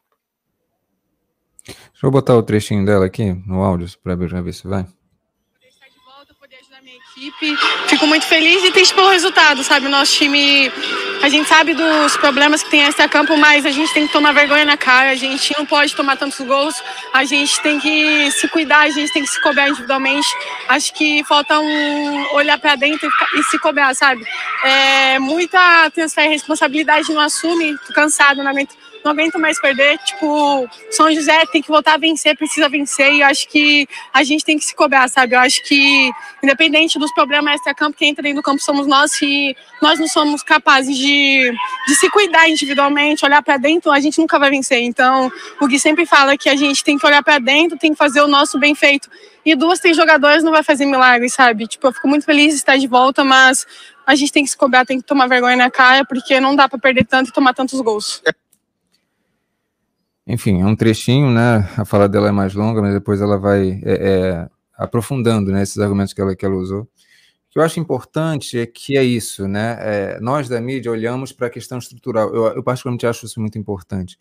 Mas é claro que a própria jogadora, as próprias jogadoras também precisam. É, é, é todo mundo precisa atuar junto para que as coisas melhorem.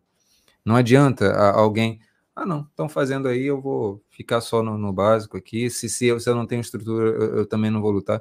Não é por aí. Então, a fala é, dessa menina é, é, é, é, importante, é importante nesse sentido também. Para a gente entender que as jogadoras elas, elas têm um papel muito importante no processo da evolução do futebol feminino e, e essa menina é um exemplo grande. Sérgio Maurício, e chama atenção, agora fica aquela, aquele pensamento a declaração dela foi fortíssima. O Rodrigo soltou só uma parte, só um trechinho do que ela falou. Mas a declaração fortíssima e ficamos na torcida, inclusive, para que ela não seja recriminada depois dessa fala, né? Porque nós sabemos que, infelizmente, no Brasil temos muito disso. Exatamente, exatamente. E na, na, fala ela fala, né, que, que, que quer que as jogadoras corram, né, que precisa desse apoio da estrutura e tudo mais. E até um, um colega meu, não vou citar o nome aqui, né, mas um colega meu ali, ali de dentro que eu consegui, inclusive, é, mandei para ele, vem cá, isso é verdade mesmo, tá rolando muita coisa aí dentro, como é que estão as coisas e tal. E ele me falou que tá realmente caótico dentro do, do, do, São José. As coisas realmente não estão indo bem, isso é claro, né? Porque o time foi rebaixado, o time ainda não ganhou uma rodada dentro do Paulistão Feminino, então isso também se expressa pelos resultados, claro, né? Mas ele, mas ele me falou que tá com, com um problema de gestão gravíssimo do alto escalão até, até dentro de campo, né? Que ela, na fala dela, ela também quer citar algumas jogadoras que não estão é, é, se dedicando dentro de campo como ela gostaria, a parte física, né? Que ela fala até de, da questão de se cuidar e tudo mais, que precisa apoiar dentro do campo, mas também dentro da, da estrutura do clube também está cheio de problemas, né? A, a, a, a realmente a, a coordenação, né? Da, a coordenação e gestão do, do, do São José não tão, não tão também da, da, das melhores, pelo que eu ouvi dos relatos dele. Mas ele, ele, ele salvou muito a questão da comissão técnica. Disse que está tentando fazer muito pela equipe, mas que realmente, quando não tem apoio de cima, não adianta. É complicado. Aí o pessoal do chat segue participando, Deflock dando parabéns pela fala, Leandro destacando o trabalho de, do Internacional, né? O Deflock falando que sabe linguagem de sinais e tem amigos surdos, e isso acontece direto, que o povo se aproveita. Infelizmente, isso acontece demais. Não é só no futebol, é no nosso dia a dia também acontece muito. Eu fico muito chateado com esse tipo de coisa. E o Leandro ainda destaca o Internacional na base e na estrutura do profissional, né? dando destaque aí para o bom trabalho do Inter. Agora, falando em Inter, vamos falar das partes boas, né? as questões boas. O que foi a semifinal São Paulo Internacional? Dois jogos sensacionais, viu, Sérgio Mores? É, foram dois jogos espetaculares, né? Coisa que realmente eu vou colocar muito na conta do Salgado, né? Porque quando não, não teve o Salgado do lado, o Piscinato não fez bom jogo nenhum, né? Mas de fato o Internacional gerou um, certo, um certo desafio ali muito interessante a equipe do São Paulo, que, claro, tem grandíssimas jogadoras, é um elenco putz, espetacular, mas a gente vê que falta um, um, um comando melhor, né? Ali dentro. Nunca também vim aqui para ficar depreciando o Piscinato, mas eu também acho que já deu o tempo dele ali dentro do, do, do, do comando do São Paulo. Acho que o time precisa de, de uma troca. Né, a gente viu só, não só no, no, Paulistão Feminino, mas dentro também da, da, da, competição. Já é o segundo ano que o São Paulo é, é eliminado pelo Internacional. O ano passado, inclusive, foi mais bizarro ainda. Esse ano já foi justificável, porque o time do Inter é muito bom e fez uma eliminação espetacular lá dentro do Morumbi, né? Para um estádio que, que é, é, é enfim, o, o, São Paulo não fez a divulgação necessária. Até a gente vai citar isso aí, né? Teve alguns problemas, estádio ali é, é, é muito vazio, horário ruim, faltou acordo do clube. É, e vários outros problemas né, acarretaram no, no, Internacional, que tem feito uma boa gestão, tem feito uma equipe, é, fez um bom jogo, foi competitiva na partida e ainda conseguiu achar o gol com, com, com a Mai Mai, um cruzamento espetacular da Duda, Bruna Benítez, inteligentíssima, ainda toca para trás e a Mai Mai bota para dentro do gol, foi, foi, foi sensacional. Inclusive, estávamos nós três, né? Essa eu não, estou enganado. Fazendo a transmissão da partida aqui também, então internacional mais do que merecido aí tá nessa final espetacular. Para o São Paulo que fica, eu, eu acho que o São, o, o São Paulo hoje ele tem que ele tem que olhar para o Manchester City mais do que nunca. É tipo, tem a Formiga, tem a Yaya, tem a Dudinha, tem Fulaninha, tem canto, tem Thaís Regina. Você vai citar um milhão e meio de jogadoras boas se não ganhar, se não melhorar o projeto, todo mundo vai bater o alerta. Todo mundo vai querer sair do São Paulo. Porque uma gestão que claramente, né, é, é, é dentro do, do, comando técnico, não está dando resultados e se insiste dentro disso, isso vai reverberar dentro do clube. Então, a diretoria do São Paulo aí acordar, olhar para o futebol feminino, porque vai perder uma grande oportunidade, porque não é todo dia que se tem um elenco desse tamanho na mão. Rodrigo e ao Inter, Prado. parabéns. Ao é, Inter, é, parabéns. parabéns. Que eu desacreditei do Salgado há dois anos e meio atrás. Salgado, me desculpa, você é maravilhoso. Pois Rodrigo, é. A gente e... coloca, Rodrigo, a gente até coloca, né, sobre o jogo em, em si e tudo mais, e eu acrescento mais, o público no Morumbi. O que foi aquilo, Rodrigo? Eu tenho. É, é o que me gera é uma espécie de, de vergonha é, ali, é de verdade, assim, porque isso, isso, isso aconteceu também no Campeonato Paulista, né? Justamente, no Campeonato Paulista do ano passado, o recorde do público é, brasileiro foi na final do Campeonato Paulista, Corinthians, na Arena do Corinthians. O jogo de ida foi no Morumbi. Público praticamente vazio. Tinha até uma galerinha que foi, mas é, é ínfimo Hoje o São Paulo ele participa de uma semifinal de Campeonato Brasileiro. A gente vai falar daqui a pouco do que o Inter está fazendo, que é impressionante. A gente vai falar também da, da A2, que o Atlético Paranaense, numa final de A2, conseguiu colocar 28 mil pessoas na Arena da Baixada. E o São Paulo não consegue. Aí, a questão é do torcedor ou a questão é de uma divulgação mal feita? Sabe? É, é, essa questão que a gente estava falando do futebol europeu, que está né, que tá, é, evoluindo em alguns sentidos, de se vender melhor, de se projetar, de entender qual é o público, como cativar esse público. O torcedor, o, o, o São Paulo ele não pode se colocar como vítima do processo. Não, o pessoal não quer, então. E, e, e, e o jogo nem ia ser no Morumbi, ia ser lá em Cotia. E aí, por pressão da mídia, colocaram, mas não divulgaram. Enfim, é, o jogo em si é, é isso que eu, eu, acho que o Sérgio já, já, comentou, né? Eu acho que esse time ele é extremamente talentoso, tem várias peças extremamente interessantes, mas o jogo do Piscinato é um jogo direto, é um jogo de tentar associação rápida. Sendo que as peças elas têm outras características, elas têm características de ritmo de jogo, elas têm características de pensar, de ler. Você não vê isso, você não vê nada disso. É, é um potencial extremamente desperdiçado, e isso é exatamente o que o Sérgio falou. Em algum momento, essas jogadoras elas vão dando adeus, obrigado, tá, tá legal. E outros projetos, como por exemplo do Inter, vão chamando mais atenção e São Paulo vai ficando para trás. Né? O São Paulo ainda tem uma das melhores equipes por causa do elenco, mas não é por um bom trabalho feito com esse elenco.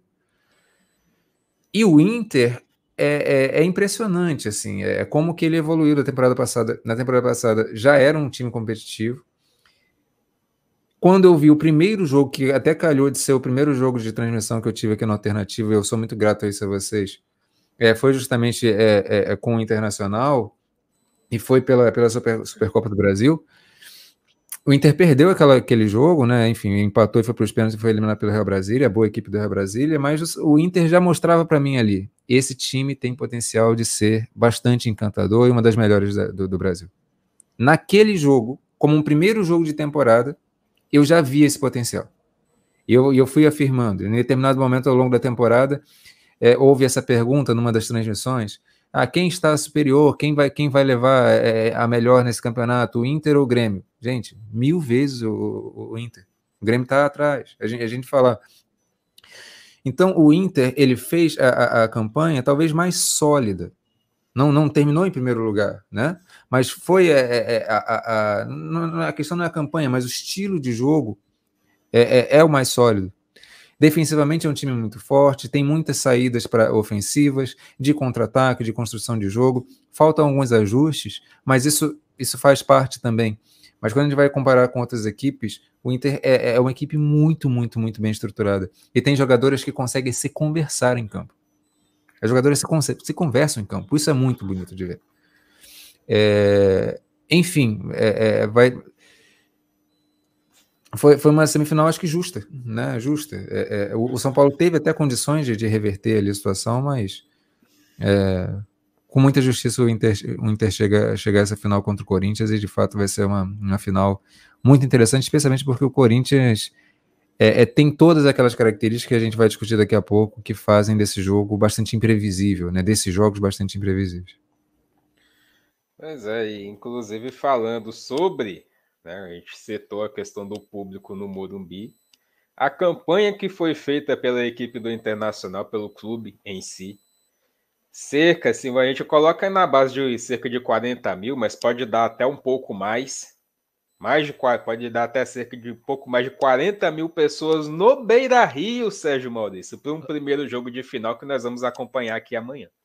Lembrando que no Beira Rio cabe 55 mil, 56, se eu não estou enganado, né? Em torno disso, que foi o público da. Que foi o público da, da, Libertadores do Internacional, na última final que ele chegou, que agora eu não vou lembrar o time masculino, né? Mas enfim, tem essa total de capacidade, né? Então deve dar um pouco mais, deve dar, deve dar em volta de uns 45 mil, é o que a gente espera, né? É, e bater esse recorde aí estrondoso, né? O Atlético Paranaense botou 28, Internacional vai botar 45, né? Eu quero ver Corinthians quebrar recorde nacional lá no Itaquera. E vai ser bacana, viu? Que é um desafio bom. É um desafio bom. é um desafio bom. É o tipo de desafio que a gente gosta, viu? Vai ser maravilhoso, né, Edson? Acho que é, é, é de fato, independente de qualquer análise, é a gente aproveitar. Porque eu acho que dentro desse campeonato, se tinham que chegar duas equipes na final, aí estão. Né, eu acho que da, das quatro primeiras, o Palmeiras, depois de tudo que a gente falou, não precisa de mais nada, né? O São Paulo é, ficou pelo caminho, a gente acabou de, de falar. E o Corinthians do, do Arthur Elias, que, enfim, pode parecer que tá morto, né? Mas é camuflagem. Do nada acorda e, e, e vai para os gigantes e vai para as cabeças e já entra como, como favorito. Morto no bom sentido, viu, gente? Só para falar que, que foi o quarto no, no campeonato, né? Não teve ali entre, entre aquela primeira, aquela afirmação tal. Depois de um ano de tríplice coroa, o time ficou um pouco desgastado, sofreu com muitas lesões. O Arthur Elias recuperou a, a, a, a equipe, trouxe a Gabi Moraes no elenco, né? Que foi um grande achado. Ele que estava com dificuldade ali naquela peça, sofreu em botar é, é, Diane, Liana Salazar, Marisa, de encontrar quem conseguisse é, é, quem fosse aquela pitbullzinha, né, da, da, da, da Fiel, que agora é a, é a Gabi Moraes. Então ele já, o time já você vê que o time tem time de, tem time de vencedor, né? eu não vou falar campeão, pessoal não dizer que eu tô torcendo para um dos lados, mas tem tiro de vencedor, né? Tem aquela coisa assim, de fato, é, é, que é um time que sabe vivenciar esses momentos, como, como o Rodrigão fala. E, e claro, né? Acho que sempre entra nessas finais como favorito, porque é, é, final não se joga, né? Se ganha aquela parada. Só que o Inter chega de maneira muito positiva. O Rodrigão até já vinha falando, não só pela qualidade do time, mas é um time que também sabe jogar esse tipo de jogo. Né, se comportou muito bem na, na é, contra os times que se enfrentou contra o São Paulo, contra o próprio Flamengo. É, é, é, um time que acredito que agora enfrenta o seu maior desafio na temporada, porque enfrentar o Corinthians que enfrentou na primeira fase e agora enfrenta outro completamente diferente. Né? Enfrentou, um, enfrentou, sei lá, dá, dá para a gente fazer uma comparação, um, um Hot Valley de três meses, agora vai enfrentar o Hot Valley de dois anos e meio já. Né? É pronto para pronto tentar arregaçar a equipe do Internacional. Né? Mas tem, tem, tem trabalho, a equipe experiente, sistema. O, Rodrigo até já me atentou algumas vezes relacionado a sorriso, né? Sistema sólido defensivo espetáculo. A sorriso, inclusive, que fez o marketing maravilhoso, né? Patrocinado agora pela sorriso, é uma coisa fantástica. Estou apaixonado por isso, é uma coisa incrível. O Internacional conquistou o coração de todo mundo com essa maravilha. Mas eu acho que vai ser um. É isso, vai ser um grande jogo para a gente acompanhar. Amanhã é, é torcedor, até para a gente que, é, que vai comentar o jogo amanhã, que vai narrar Amanhã é o deleite. É o momento que, que não precisa se estressar. É tipo, aconteça, jogo. É o que a gente tava querendo toda a temporada. É tipo, é o máximo do máximo de máximo da beleza do que é o futebol. É amanhã. É isso. E o Inter vai fazer, fez o prazer, e foi tá de parabéns, né? De fazer com que esse espetáculo seja grandioso de todas as maneiras. Rodrigo, aí a gente fica assim, a gente olha. É isso é uma conquista, querendo ou não. É uma conquista do futebol feminino, o público comparecer, comprar a ideia principalmente. Mas imagine viver isso. Claro que um dia teremos essa experiência, né, Sérgio Maurício? Daqui uns anos, quem sabe, teremos essa experiência. Viver isso de dentro do estádio. Você ter a oportunidade de você transmitir um jogo de futebol feminino com mais de 45 mil pessoas dentro do estádio. E sendo um jogo de feminino. Rapaz, eu tive a oportunidade, né, de, de ir no jogo do, do Botafogo da, da A2 contra o Teste Paranaense pelas quartas de finais. E foi um número bacana, né? Ali talvez uns. Não sei, assim, não sei chutar, não, não lembro o número, mas sei lá, de 2.500 a 4.000 pessoas. É, é, e já foi legal pra caramba, sabe? É, é ver o, o, jogo, isso aí. É, é, eu falo, falo muito com. Falei muito com o Sérgio na época ver o jogo de dentro do estádio é uma coisa muito diferente. Porque na imagem você tem ali aquele, aquela, aquela taxa de frames que você não vê a imagem exatamente fluida como você vê ao vivo. É, então você vê muito a, a, motivação da movimentação das jogadoras, você compreende o campo de uma maneira muito diferente. É, é muito especial, ainda mais num momento como esse, a torcida se envolvendo o trabalho que o Inter está fazendo de marketing e de, de, venda da sua própria imagem, para essa final especificamente, está sendo um negócio muito, muito legal. Muito legal mesmo. Assim. É, até tem as artezinhas, né, Sérgio? É, é, eles foram evoluindo e foram postando. Ah, atingimos 10 mil, depois 15, depois 30 mil já vendidos. É, é, é, e aí, finalmente, ingressos esgotados. E aí deve ser ali cerca de, de 40 mil pessoas é um negócio muito muito legal, assim, como que o Inter está trabalhando bem nas redes em relação a isso. Então tem a questão do jogo em si, que, do Inter, que para mim é muito cativante, vai embater, vai, vai ser um embate muito legal contra, contra o Corinthians, porque o Corinthians é exatamente essa equipe que vem de uma hegemonia e, e, e, e é um time muito forte nesses momentos de mata-mata, né? É, e o Corinthians também vai fazer um movimento grande. Já começou, na verdade, um movimento grande chamado Invasão por Elas, né? Tem também a artezinha depois do Sérgio coloca. É, é bem legal, é bem legal. Assim, essas, é, esses dois clubes acabam, lá, os 30 mil da, da, do Inter, depois postaram ingressos esgotados e, e, o Corinthians tem, tem esse Invasão por Elas, que, que já está né, é, é, é, sendo movimentado. E tem uma questão que eu acho que eu acrescentaria, que é assim, o Inter, é, é a, a, venda dos ingressos basicamente é um quilo de alimento. Né? Então você faz o check-in ali, você, né? Você, tem, você tem essa relação que é interessante da, da, da, doação, etc. O Corinthians eu não sei como é que vai ser, mas o Corinthians já cobra ingresso. Então já é um passo a mais. Isso é, é, é lembra aquela discussão que a gente estava tendo no futebol europeu, que é dar lucro, dar rentabilidade. O Corinthians já está nesse passo.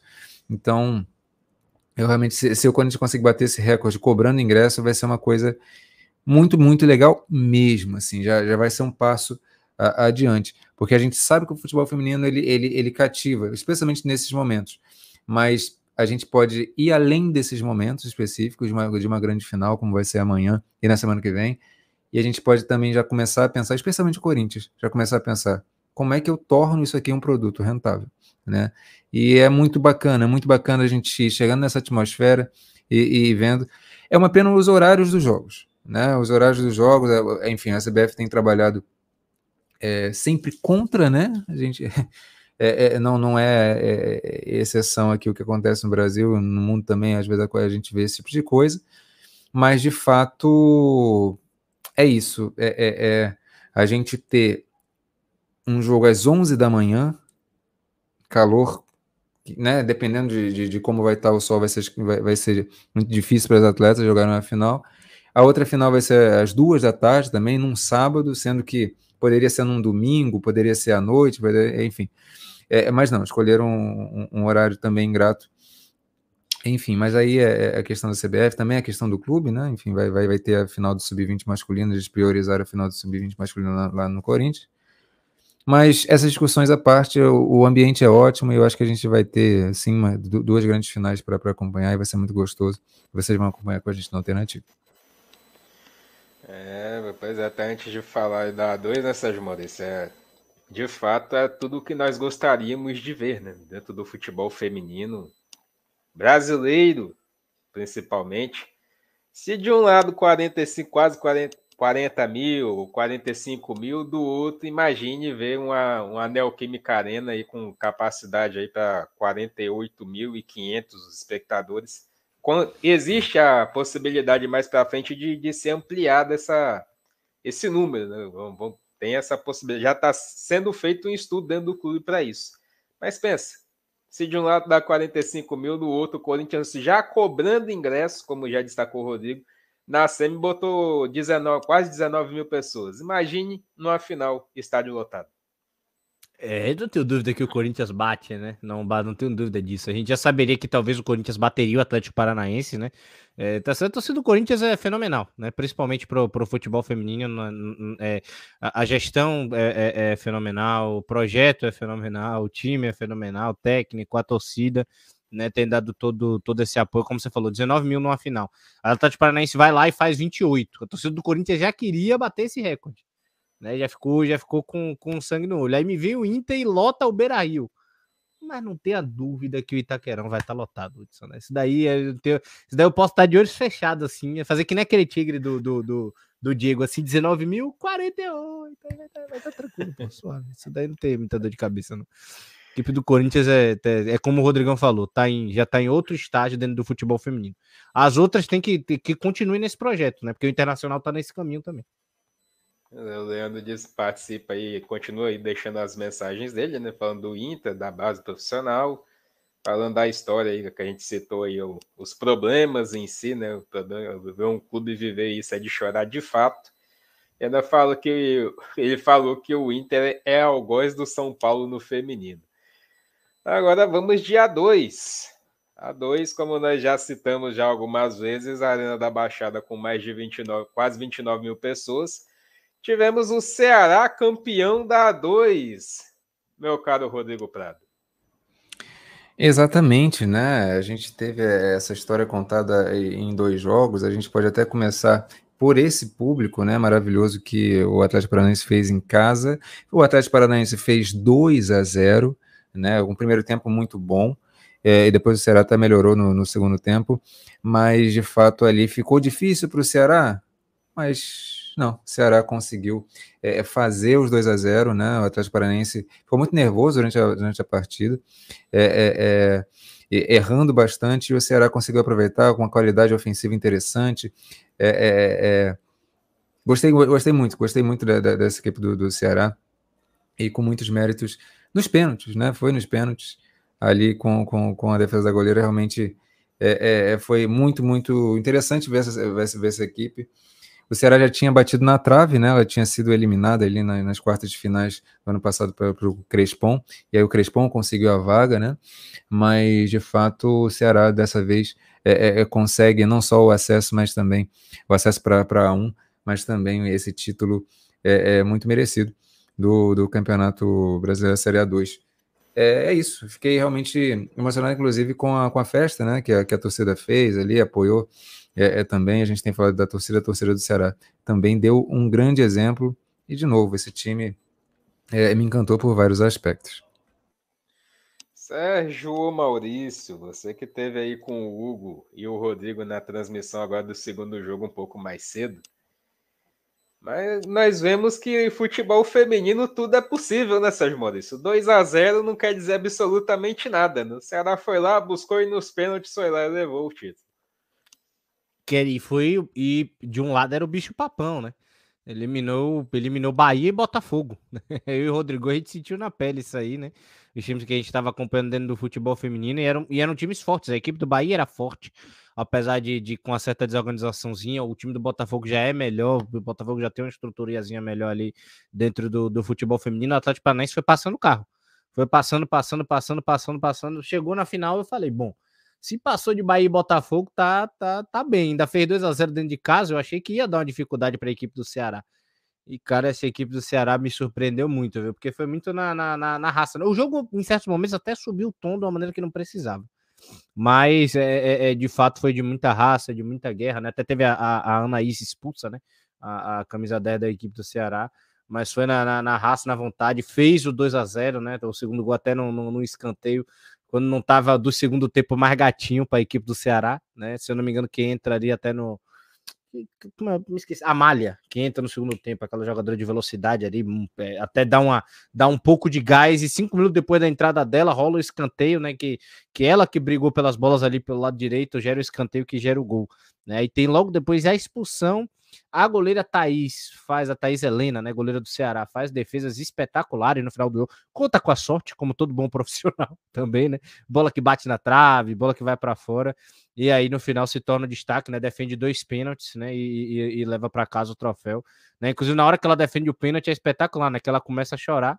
Ela cai no chão, começa a chorar, e aí a torcida começa a festa, a, a, todo mundo começa a vir desesperado para dentro do campo, as jogadoras querendo abraçar. Foi uma coisa linda, linda, linda, linda, linda de se ver. Mas que não tira nenhum o mérito do Atlético Paranaense, que também deu show, não só na torcida, como em campo, tá? Então, foi realmente uma Série A2 aí para ficar de, de, de recordação. Eu já tinha me envolvido muito com a A2 da, que eu me envolvi muito em 2020, né? Que a gente até chegou a entrevistar aqui a Karine Bozetti, a Isabela também, da época do, do, do, Real Brasília, a Bozetti que enfrentou na época o Botafogo, né? Da, da, de Rodrigo, que na época era o bicho papão, né? Eliminou o Bahia, vinha fazendo uma Série A2 espetacular, foi muito similar isso aí. E aí chegou na final, a Karine Bozetti deu-lhe um nó tático assim, grudou na mão e falou assim: vem cá que o título é nosso. E trouxe na mão também, então foi espetacular, Hudson. É muito bom de ver o futebol feminino de fato se, se desenrolar da forma como vem se desenrolando, com públicos, com finais e tudo mais. A, o pessoal que deixou as perguntas, o Leandro, o próprio Deflock aí, não, não esquecemos não, viu? Aqui vamos virar bastante coisa aqui ainda. Antes até de falar dos esportes femininos, nós vamos dar essa, essa ênfase à pergunta de vocês. Vamos falar agora do Paulistão. Campeonato Paulista. Tivemos aí o jogo entre Ferroviária e São Paulo, jogo que acompanhamos aqui na Alternativa Esporte Web.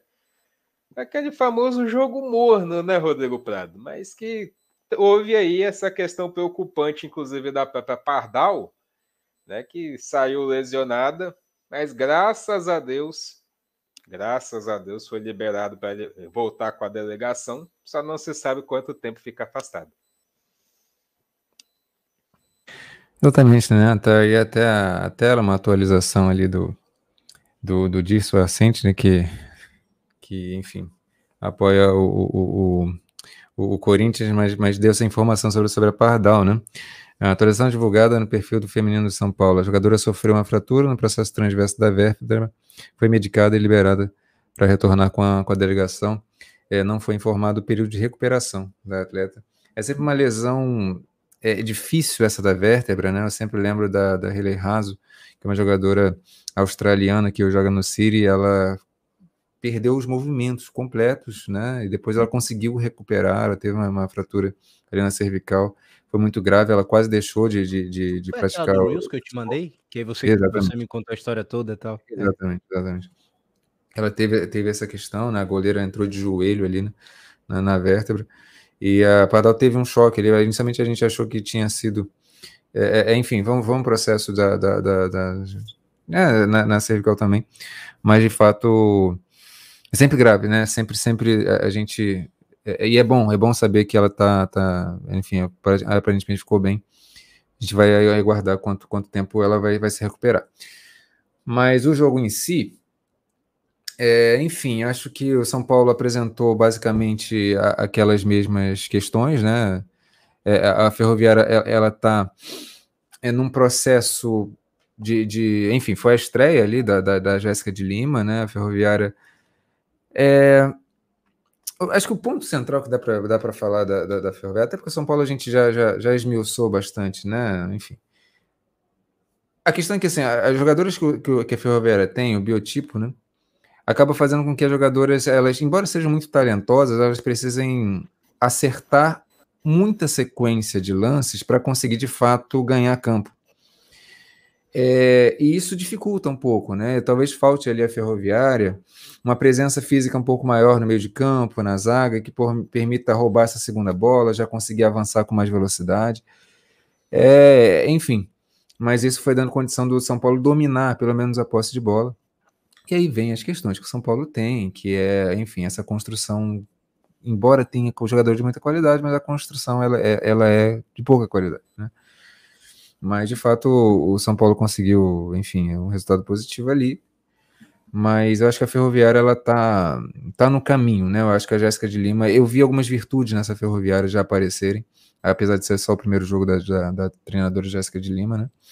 Algumas virtudes aparecendo, que é muito nessa situação de você perceber o que, que você pode fazer de melhor quando você tem a bola e administra essa questão física, administra tudo para que você possa ser mais eficiente.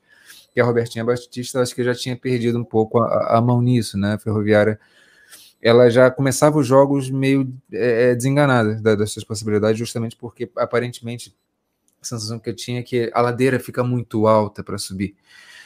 E aí vai as jogadoras elas acabam entrando num processo de não conseguir, né? Não tem nem, nem muita força já no início do jogo. E, e aí estava se estabelecendo uma crise mesmo, e a troca foi, foi, foi bem-vinda nesse sentido. E a Jéssica de Lima ela tem um trabalho humano, humano com as jogadoras, né? Relacional, que é muito rico. Eu acho que ela vai ter as leituras corretas, inclusive a gente pode pensar já na temporada que vem, é, contratações pontuais e tal. Acho que vai, vai vir coisa legal para a Ferroviária, eu confio muito é, é, no potencial do trabalho da Jéssica de Lima e desse time da Ferroviária mesmo.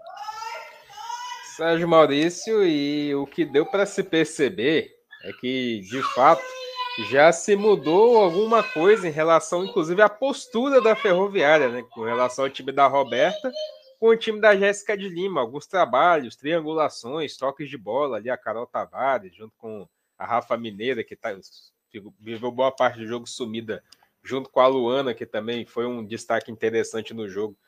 Triangulações, bolas no pé delas ali, mais toque de bola. Viu um pouco mais disso que com a Roberta se viu bem pouco, né?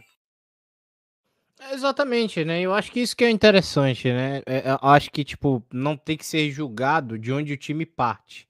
Mas tem que ser julgado, como, como até o Rodrigão a gente já tinha falado até no, no, no pós-jogo, né? Desses passos que ela vai dando, né? Desses momentos aí que ela vai agora é, é, evoluindo e avançando. Né? Eu, eu, eu, eu gostei da estreia da, da Jéssica, né? expôs para mim é, até um pouco mais a ferroviária do que eu imaginava. né? Eu vi que realmente tem, tem alguns grandes problemas ali, inclusive, né? É, é, é óbvio que todo elenco é autossuficiente, mas eu, eu, eu vi ali que tem que, ter, tem que ser feito algumas contratações no meio também. Né? O time precisa de, alguma, de algumas peças ali importantes ali para ajudar no trabalho. Mas isso é a Jéssica que vai ver, ela que vai pedir e tudo mais. Mas a gente viu que, que é uma ferroviária que está muito atrás, muito atrás, muito atrás mesmo, né? Ela, é, ela, ela conseguiu já dar a ferroviária, né? Menos ligação direta, né? Aquela mais, mais troca de passes, mais procura da, da, das jogadoras, uma equipe é um pouco mais eficiente, a postura um pouco mais agressiva, né? Talvez a Robertinha tivesse visto esse problema e tivesse tentar ir por um caminho entre aspas, não, não, não sei se é mais fácil, mas que ela, que ela conseguisse alcançar com mais, com mais facilidade os objetivos, né? Apostar na velocidade do ataque e tal, não sei o que lá, só que a gente viu que realmente também não deu muito resultado, não adiantou, né? Então talvez a Jéssica, é, é, de fato, a partir do que a gente viu, né, consiga construir, consiga dar à ferroviária é, é, é, é muito mais do que a gente tem visto, né? Que de fato o que eu fico me perguntando é: saíram, de fato, perderam, perdeu algumas jogadoras, né? Que estavam na mão, por exemplo, da Lindsay Camila. Poucas se mantiveram até hoje da, das que estão ali. Tem grandes nomes ali, como a Luana, é, a, a Rafa Mineira, né, a própria Analice, né, e a Cosman, que agora tá na Chapecoense, né, fazia o parte do elenco, a Luciana, a própria Barrinha, mas já não tem mais é, Mona Lisa, já não tem mais Aline Milene, já não tem mais Patrícia Sochó, já não tem mais boa parte daquele elenco que moldava aquela ferroviária, né? Então a gente viu realmente que a ferroviária agora precisa é, investir nisso, né? A, a, a, acredito que a Jéssica agora deve dar um norte, deve dar um caminho.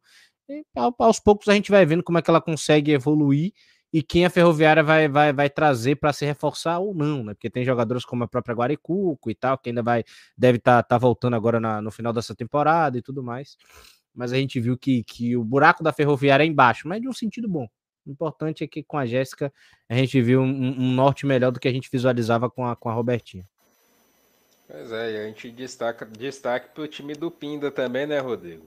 Mesmo o último colocado, mas teve ali a sua proposta bem apresentada, dentro do que, do que era proposto, né? Pois é, eu vi o jogo do, do Pinda, ainda estava para ver o, algum jogo do Pinda, né? me chamou a atenção, porque embora seja um time que não consiga chegar de fato muito no ataque, mas tem é, é uma, uma proposta de jogo que é sair com qualidade da defesa. É, você percebe as jogadoras ali, eu pelo menos eu tive muito essa sensação de que as jogadoras elas estão é, é, é buscando confiança na, na, na, saída de jogo. É, tem, uma, tem uma fluência ali, tem, tem uma fluidez no jogo, que eu achei bem interessante. E, e é uma coisa meio descompromissada do resultado mesmo. Elas estão mais preocupadas ali com o rendimento, com que elas podem evoluir lance a lance. Isso me chamou muito a atenção. E, e perdeu de 2 a 0 para o Corinthians, né? Mas me chamou bastante atenção isso. E aí, eu acho que é até interessante para a gente trazer um paralelo, porque o Pinda é a última é, é, colocada do Campeonato Paulista e já oferece uma qualidade, oferece ali é, é, é um tipo de jogo interessante. Outras federações, como por exemplo a Carioca, hoje a gente teve um jogo Flamengo 34 34. Vocês não ouviram errado. 34 gols. É, foi Sem mais ou menos contratações. Foi mais ou menos isso mesmo, 17 no primeiro tempo, 17 no segundo. Tipo, é, 17 vira, 34 acaba. Foi isso. E, é, é nem no vôlei E o time do Rio São Paulo, zero.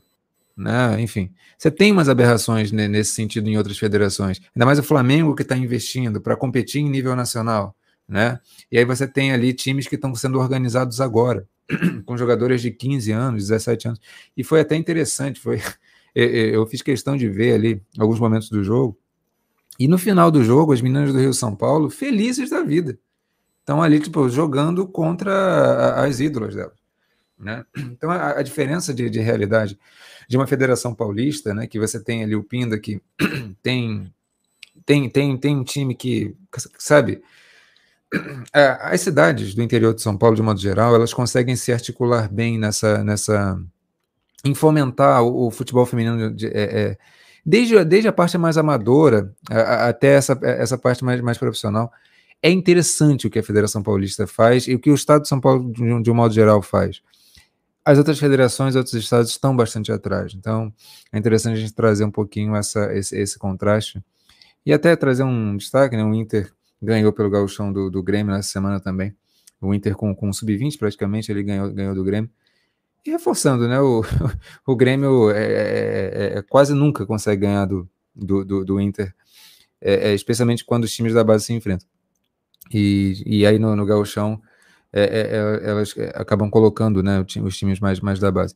É incrível, assim, ver como que a gente vê dinâmicas diferentes, né? Mas a, a, a Federação Gaúcha até que tem, tem um desenvolvimento mais razoável, assim.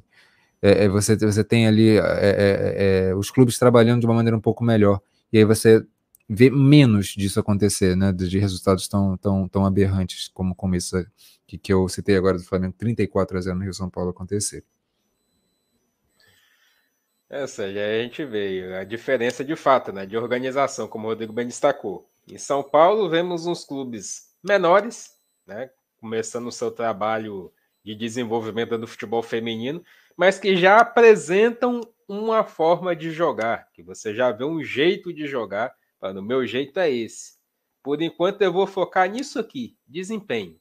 O resultado vira consequência enquanto em outras federações a disparidade ainda é gigantesca. Exatamente, né? Então, é, realmente, tipo, é, independente, né? Acredito do que, do que. Acho que as coisas têm que ser encaradas, né? É, é como, a, como as meninas encararam, né? A, a, o 34 a 0, né? Elas têm que ser encaradas baseado na sua realidade, né? Óbvio que o Pinda vai lutar para não ser o último colocado, né? Óbvio que essas meninas que tomaram 34 a 0 também vão buscar uma vitória, todo mundo sempre entra em campo para ganhar, mas existem realidades diferentes, né? Patamares diferentes, situações diferentes. Né? O interessante é que esse projeto seja criado, né? Porque tudo tem um começo. Não tem o que fazer. Você não vai chegar hoje, ainda mais uma equipe que não tem o nível financeiro de Flamengo, de Corinthians e tal, e do nada é, é, se tornar, se tornar em dois anos se tornar o, o dono de tudo assim, se não tiver um investimento muito milionário para acelerar isso, não que o investimento seja o responsável por isso. Mas eu acho que é, que é, que é, que é normal, não acho que não tem, não tem nada, nada de errado. Interessante que elas estejam trabalhando para que, evolu que isso se evolua, né? Já o Grêmio, não tenho muito o que falar, não. É só decepção. Essa... Um time que tem ainda abaixo. Patrícia Guzmão no cargo, eu não quero. Me abstenho. Ladeira abaixo, né? Exatamente. Vou colocar, Sérgio, você quer que você colocasse agora as perguntas aí, o Deflock deixou pergunta, o Leandro também deixou, eu queria que você trouxesse para a gente, para a gente poder falar um pouco até antes de falar dos esportes, né? Pra, chegando já na parte final. O Deflock pergunta, Rodrigo, aqui no Brasil, né, fala que nós trouxemos no início do podcast falando um pouco do futebol europeu, né, como, como ele vem se desenvolvendo, e aí ele deixa a seguinte pergunta. Aqui no Brasil, as SAFs podem ajudar a desenvolver o futebol feminino? Acho que mais que as SAFs em si, é o tipo de projeto que está por trás, né? Porque você pode ter também uma SAF que não liga para o futebol feminino, né? Mas quando você tem, por exemplo, ali o Ronaldo, ele, ele tem do, do, né, do Cruzeiro, ele tem demonstrado é, é, é, boa vontade com o futebol feminino e tem demonstrado que vai apresentar um projeto de fato com, com o futebol feminino. O Cruzeiro já, já, já se encaminha nesse sentido. O Botafogo, acho que é a mesma coisa. É, acho que o mais importante é, de fato, é você, a gente ter uma noção do quão importante é o futebol feminino se desvincular tanto do masculino como da CBF.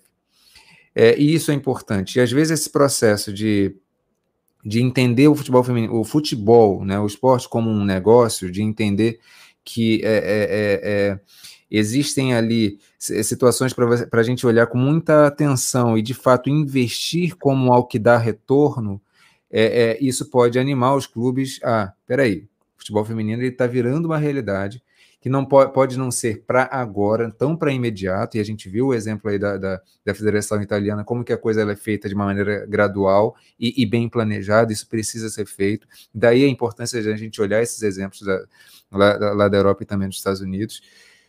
Mas, assim, eu acho que o movimento que a gente vê no futebol brasileiro hoje, de alguma mudança da lógica doentia que a gente vê no futebol, né, que, que é, é reinado aí pelo futebol masculino, é justamente a SAF. Agora, não é apenas por ser SAF que a gente vai, ah, resolveu, é SAF, resolve. Não, precisa um planejamento. E você também precisa é, é, entender que é, é necessário também um, um, um, trabalho em relação à Liga, em relação à CBF. Seria fantástico, fantástico que é, é, é, esse movimento de se desvincular da CBF não fosse não atingisse só o masculino, mas também o feminino. seria muito legal isso. Mas, mas são processos, né? A gente vai olhando aí qual, qual é o próximo passo, o que, que a gente pode fazer, o que está viável e tal. Mas o caminho é meio por aí. A gente precisa realmente pensar o futebol feminino como, como um potencial que tem, não um potencial, inclusive, de, de gerar recursos e de movimentar é, é, é, é não só paixão, mas também dinheiro. Sérgio Maurício. Assine e reitera embaixo, né? O importante é, é, é, é, ter cuidado com o futebol feminino. Óbvio que, que quando você investe no futebol feminino, né? E, e, se as SAFs né, quiserem investir no futebol feminino, né? É óbvio que é positivo, né? Mas é isso, tem que ter a, a, a, a intenção de tal, né? De querer investir, de querer cuidar, de querer estar no projeto do futebol feminino, né? Então é, é, é, é muito por isso, né? Você vê o caso aí, por exemplo, de, de, de uma SAF, um exemplo, o Red Bull Bragantino, foi rebaixado esse ano. Né? Então, e, e a gente, e, enfim, teve, teve, hoje agora é líder né, do, do Campeonato Paulista e tudo mais, mas tem coisa ali que tem que ser, tem que ser bem cuidada, não, não adianta, né? A gente tava falando até do Palmeiras, dinheiro não compra tudo. Né? Então, realmente, é, acredito que é isso. A questão é ter cuidado, é olhar, é querer apoiar, é criar um, uma diretoria de futebol feminino, é dar independência a ele, é querer fazer com que esse projeto seja alcançado. Não só botar dinheiro. Injetar dinheiro por injetar dinheiro é, é, é, é maluquice. Não adianta, né? E a pergunta do Leandro, Sérgio, também tô, deixou também uma boa pergunta. Boa noite aí ao, ao João Vitoriano aí, dando parabéns para as meninas do Vozão. Se, na nossa opinião, o brasileiro feminino deveria ser turno e retorno. Sérgio Maurício já deu o ok. Quer justificar, Sérgio? Fique à vontade. Não, eu só acho que ela devia ter mais calendário, né? Tipo, tipo, é massa quando você tem outros incentivos. Copa Maria Bonita, Ladies Cup, é, uma Supercopa do Brasil mais recheada e tal, mas tipo, porra, quem participa da Copa Maria Bonita? Quem participa da Ladies Cup? Quem participa da Supercopa do Brasil? Os, os times que subiram a Série A2, alguns times é, imponentes ali que, que, que, do futebol feminino que foram convidados. E a SMAC, e o Cruzeiro, e o Red Bull Bragantino, é, e o São José, e aqueles times que vão jogar 14 partidas e É isso aí, amigão. Ou então até no A2 ou no A3, né? A gente tá falando aqui só do brasileiro A1, ou no A2 ou A3, que o time joga três jogos, seis jogos, e dois jogos e tipo, pô, vai para casa, tchau. Acabou seu calendário, acabou sua estrutura, pague agora o resto do ano todo o salário da sua equipe sem ter o que jogar. É, é meio bizarro. Eu acho que, que, que de fato tem que ter um calendário, entendeu? Eu acho que tem que ter um calendário específico pro futebol feminino é tudo aos poucos. É, eu, acho que essa frase do Rodrigão é sempre bom ser usado, né? São etapas, é sempre o próximo passo. Pô, vamos lá fazer um turno, turno e retorno. É bom, bom. Vamos fazer um turno e retorno. O que, que acha agora de fazer, organizar a 2 e a 3? E agora para a gente ir na próxima, fazer uma Copa do Brasil e fazer tal coisa, tá E aos poucos e gradualmente aí, da, daqui a cinco anos ou até uma década, dez anos, a gente vai ver um, um futebol feminino diferente. Porque é isso, querendo ou não, quando você trata de competição, você não mexe de, uma, de, de tipo mês para outro, é, é, de temporada em temporada que você vai fazendo edições, você vai fazendo melhorias que você vai buscando. Então, eu acho que uma dessas, né, precisando desses primeiros passos, seria dar retorno, né, e mais calendário, não só o brasileiro A1, mas como a todos os brasileiros, né? Tá o A2 agora e, e o e A3 também, né? Criada pela, pela, pela CBF. Rodrigo. Tem uma série de aberrações que a gente precisa separar rapidinho, eu vou tentar ser rápido. Porque é o seguinte, mais do que a A1 ser turno, retorno, a gente precisa entender por que que não é, né? Mas é isso que o Sérgio destacou. A A2, a gente tem ali grupos regionalizados que fazem as equipes, as equipes mais é, é, favoritas disputarem no mesmo grupo e você acaba que rebaixa para A3 um Vasco da Gama. O absurdo que, a, que, a, que foi a organização da CBF com a, com a, com a A2. Com a A3 é pior, porque você, dependendo do time, dependendo da federação, né, do estado, você tem um time que toma uma goleada no primeiro jogo e o calendário do time na CBF foi um jogo. Porque a mata-mata eliminou, acabou. Às vezes, para metade dos times, são dois jogos. Foi eliminado na primeira fase, acabou. Para outra, né, para outro quarto, são quatro jogos. O que, que é isso? Pode falar, Sérgio. Não, eu ia falar, na 3 ainda tem a questão da goleada, né? Que você falou, né? Que passa Exatamente. De, Tomou goleada, você nem precisa voltar. Como é que você, o time vai se incentivar para não? Vamos criar uma estrutura, vamos ali formar um time para pagar as jogadoras. Toda a questão que a CBF já não dá amparo quase nenhum E fica tudo a Deus dará, percebe? Em relação a um, que acontece, o Sérgio já, já bem salientou, né? Você já tem as principais equipes têm calendário. Tem calendário. Mas o ponto, principalmente as equipes de São Paulo, porque as equipes de São Paulo têm uma federação que tem um campeonato paulista bem feito. E aí tem calendário, sabe? A questão são as menores equipes, mas as grandes equipes, para a gente pensar até num passo além do que a gente poderia evoluir, a estratégia de você usar mata-mata é muito a seguinte: mata-mata, né? Porque o Campeonato Brasileiro masculino, lá na década de 90, eu lembro, 98, nossa, Corinthians e Cruzeiro masculino disputando final de Campeonato Brasileiro. Tem, tem gente que tem saudade disso. E realmente é muito interessante para você vender os jogos específicos, como vai acontecer agora, como está acontecendo agora com Inter e, e Cruzeiro, e Inter e, e Corinthians. É fantástico para você vender uns jogos específicos. A questão é: a CBF faz, faz bem essa venda desses jogos? A CBF escolhe melhor os melhores horários? A CBF trabalha em torno dessa projeção do mata-mata? Não. O que me parece é que a CBF ela faz assim: ah, a gente já tem um, um formato aí que, que faz com que os jogos se, se evidenciem um pouco mais, porque a questão do, do, do, do turno e retorno tira isso. O turno e retorno vai exigir o que a, o que a Federação Italiana está fazendo, que é vamos estruturar, vamos ter um planejamento, porque a gente não vai ter é, uma final. A gente vai ter jogos que precisam semana a semana venderem. Isso exige um grau de, de, de, de planejamento e um grau de venda do campeonato que é muito maior.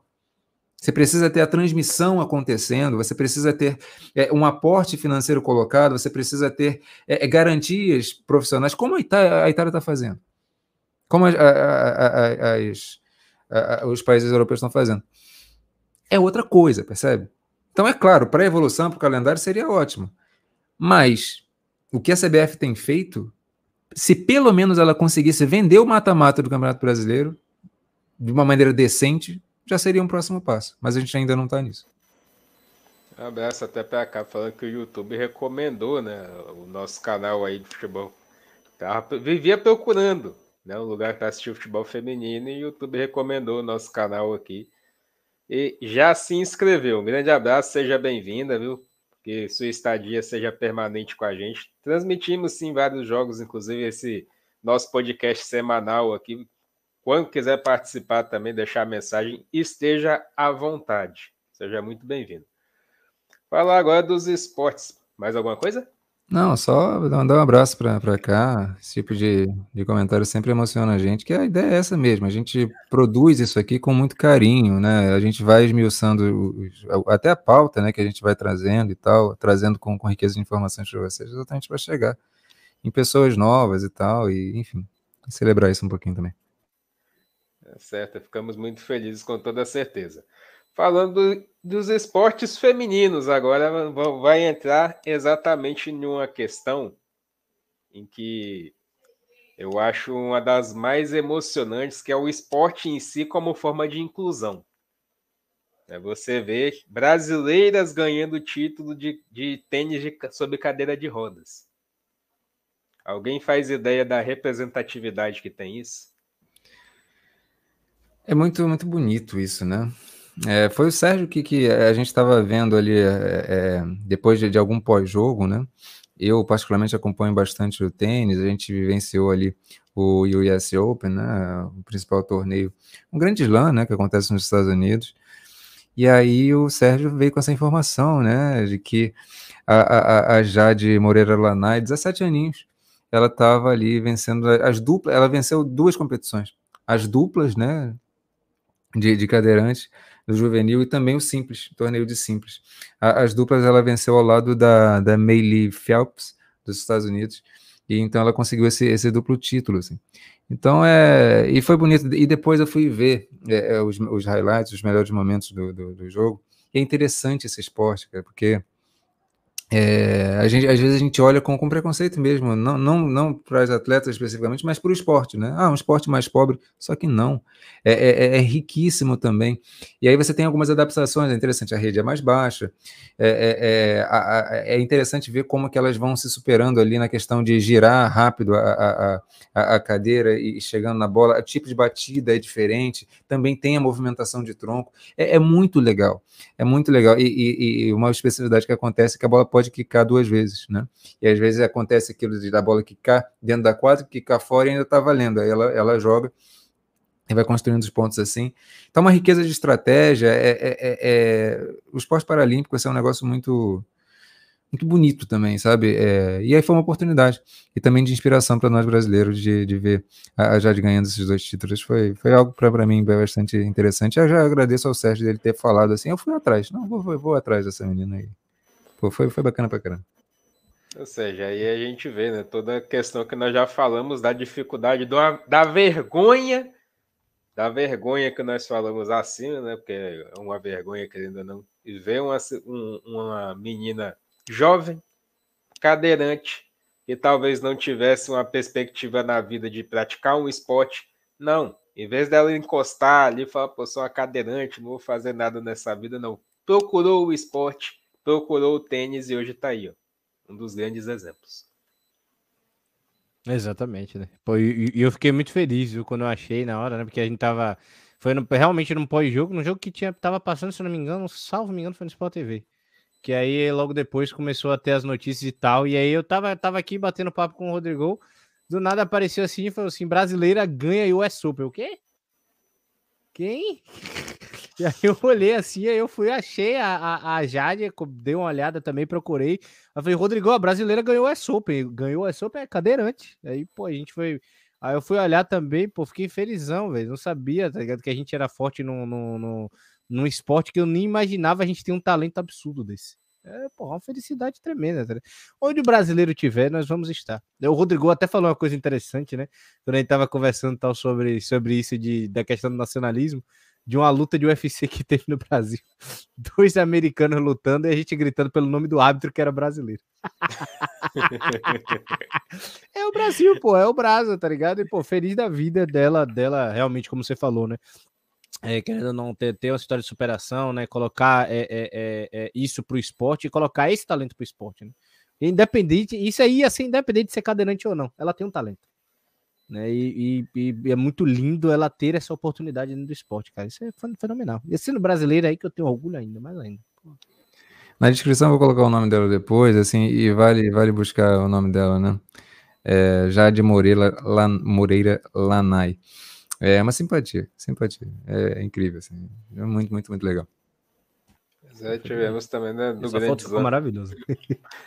Belíssimo, entendeu? Sorriso chama muita atenção. Sorrisão ali, feliz da vida de quem ganhou um título de tamanha importância né, dentro do tênis, não só no tênis tradicional, como nós vemos aí, mas também na cadeira de rodas, né, que, querendo ou não, exige uma força de, de quem é cadeirante, sabe bem o que, do que eu estou falando, exige uma força tremenda ali dos braços, você tem que girar a cadeira, para buscar movimentos perfeitos e rápidos, inclusive, porque a gente sabe a velocidade que a bola de tênis tem quando você está jogando, é algo extraordinário de se acompanhar.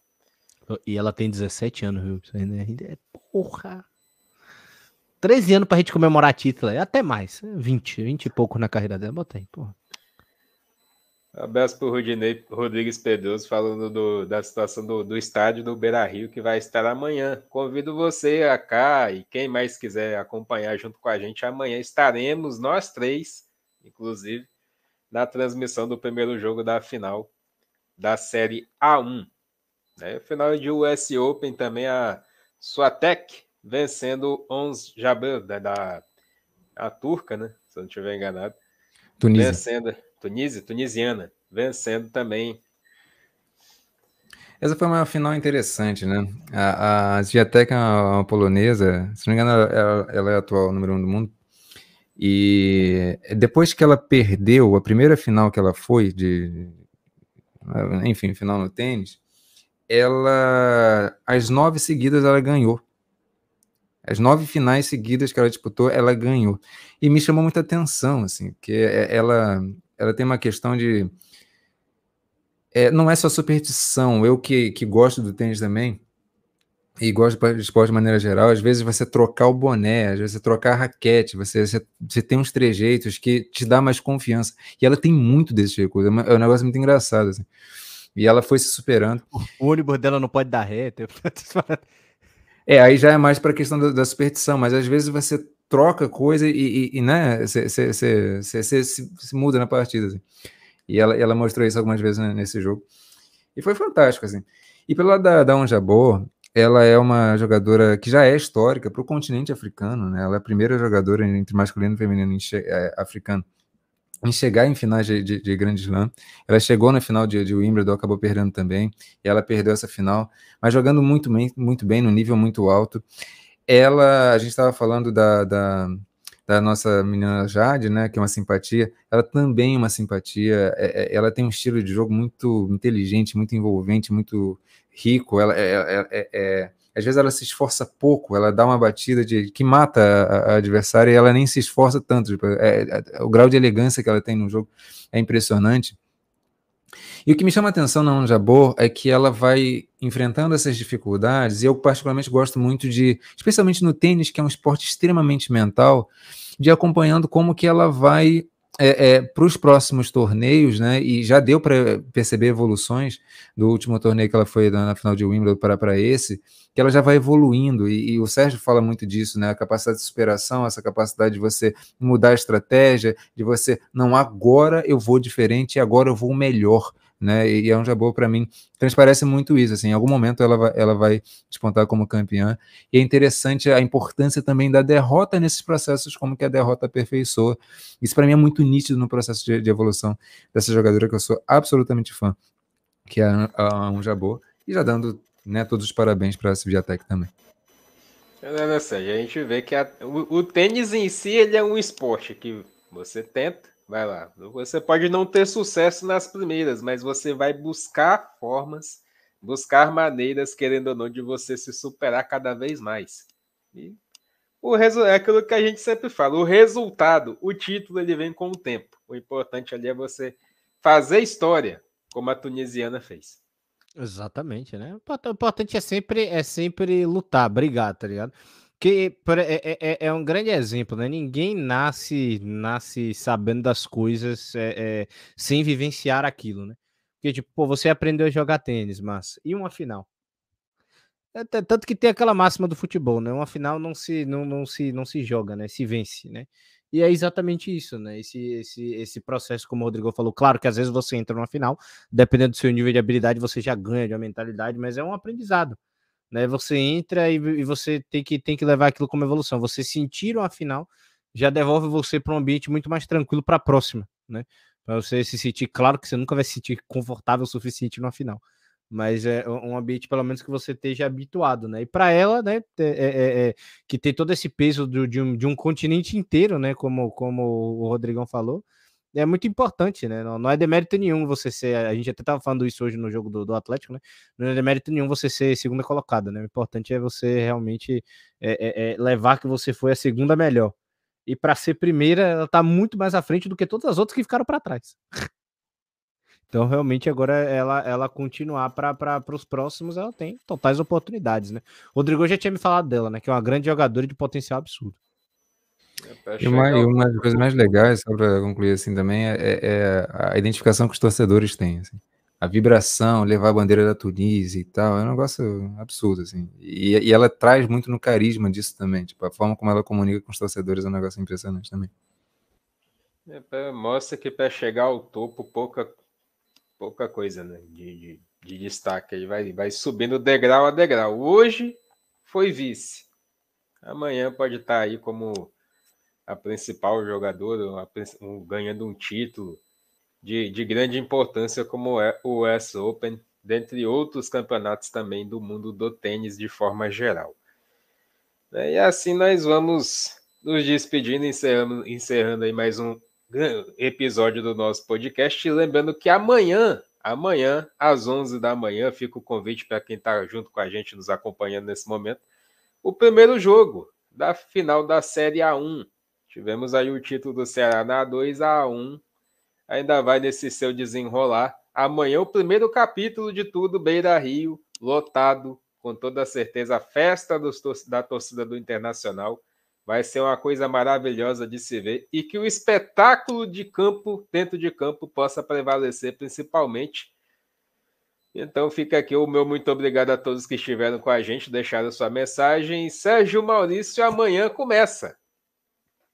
Amanhã começa, né? Amanhã começa a, a, saga, né? Vai ser uma semana aí de muita emoção, né? Duas finais aí é, de público envolvido, de, de, de, mídia envolvida, de quem gosta de futebol feminino envolvido, né? É o, é o Prime, né? Como diria no basquete, né? É a semana do Prime. Agora é só a gente aproveitar. Talvez seja, é, seja pela primeira semana, né? Desde a primeira semana a gente estava acompanhando para isso para acompanhar e ver acho que as duas melhores equipes ganharam, né? Porque independente quando quando ganha o título é bom para torcedor. Eu quero ver os dois jogos. Quando acaba já fica já não tenho mais o futebol para ver, já fica triste. Pô. Já perdeu a graça, né? É, exatamente, pô. Torcedor, claro, fica feliz com o título, né? Mas o jogo que é o que é o deleite, que é o deguste, né? De fato. Rodrigo Prado, então amanhã nos encontramos de novo amanhã.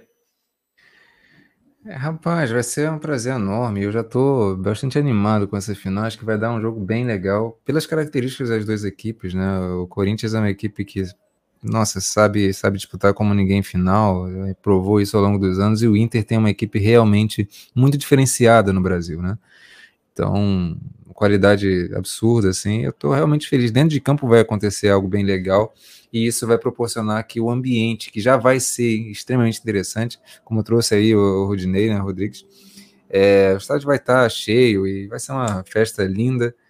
É, e vai ser primeira, apenas o primeiro capítulo dessa história, porque aí na semana que vem a gente também vai estar aqui é, é junto para na Arena Corinthians a gente ver qual vai ser o desfecho disso tudo. Vai ser extremamente gostoso. Foi mais, mais uma vez um prazer gigantesco ter estado com vocês aqui né? É, é, poder preparar essa pauta para vocês, conseguir discutir, é, tirar um pouquinho da, da, da, opinião de cada um de nós aqui sobre esses temas importantes.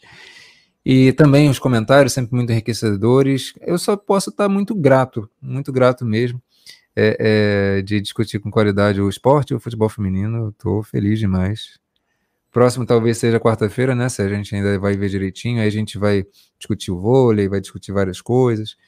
É, enfim, é, feliz demais, obrigado. Até a próxima, pessoal. É, e fica, inclusive, o nosso prazer tremendo, né?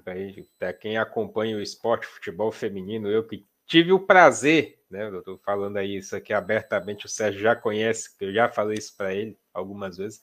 O meu prazer de acompanhar e apreciar o futebol feminino veio aqui dentro da alternativa, como comentarista nos primeiros momentos até surgiu a oportunidade de narrar uma final da dia 2, inclusive entre Atlético Mineiro e Red Bull Bragantino, que infelizmente esse ano acabou caindo. Mas é, a gente vai vai gostando, vai vai se prendendo a isso, vai se apaixonando de uma forma que quando você vê, você tá ali, ó, você não consegue ver outra coisa. Você não consegue se dispor daquilo ali, deixar de acompanhar aquilo ali. E é um universo sensacional. Alternativa, eu só tenho a agradecer a Alternativa pela oportunidade de, de, de fazer parte hoje da, da equipe, né, que, que transmite aí, ser uma das vozes né, do futebol feminino hoje dentro da rádio.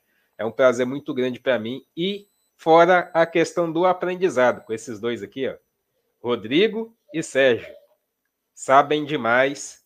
E eu estou aqui, eu sou um mero aprendiz, mas um dia eu chego ao nível, quem sabe chego perto do nível de um dos dois, viu? Um grande abraço a todos aí. Amanhã estaremos de volta, viu? Um abraço e até a próxima.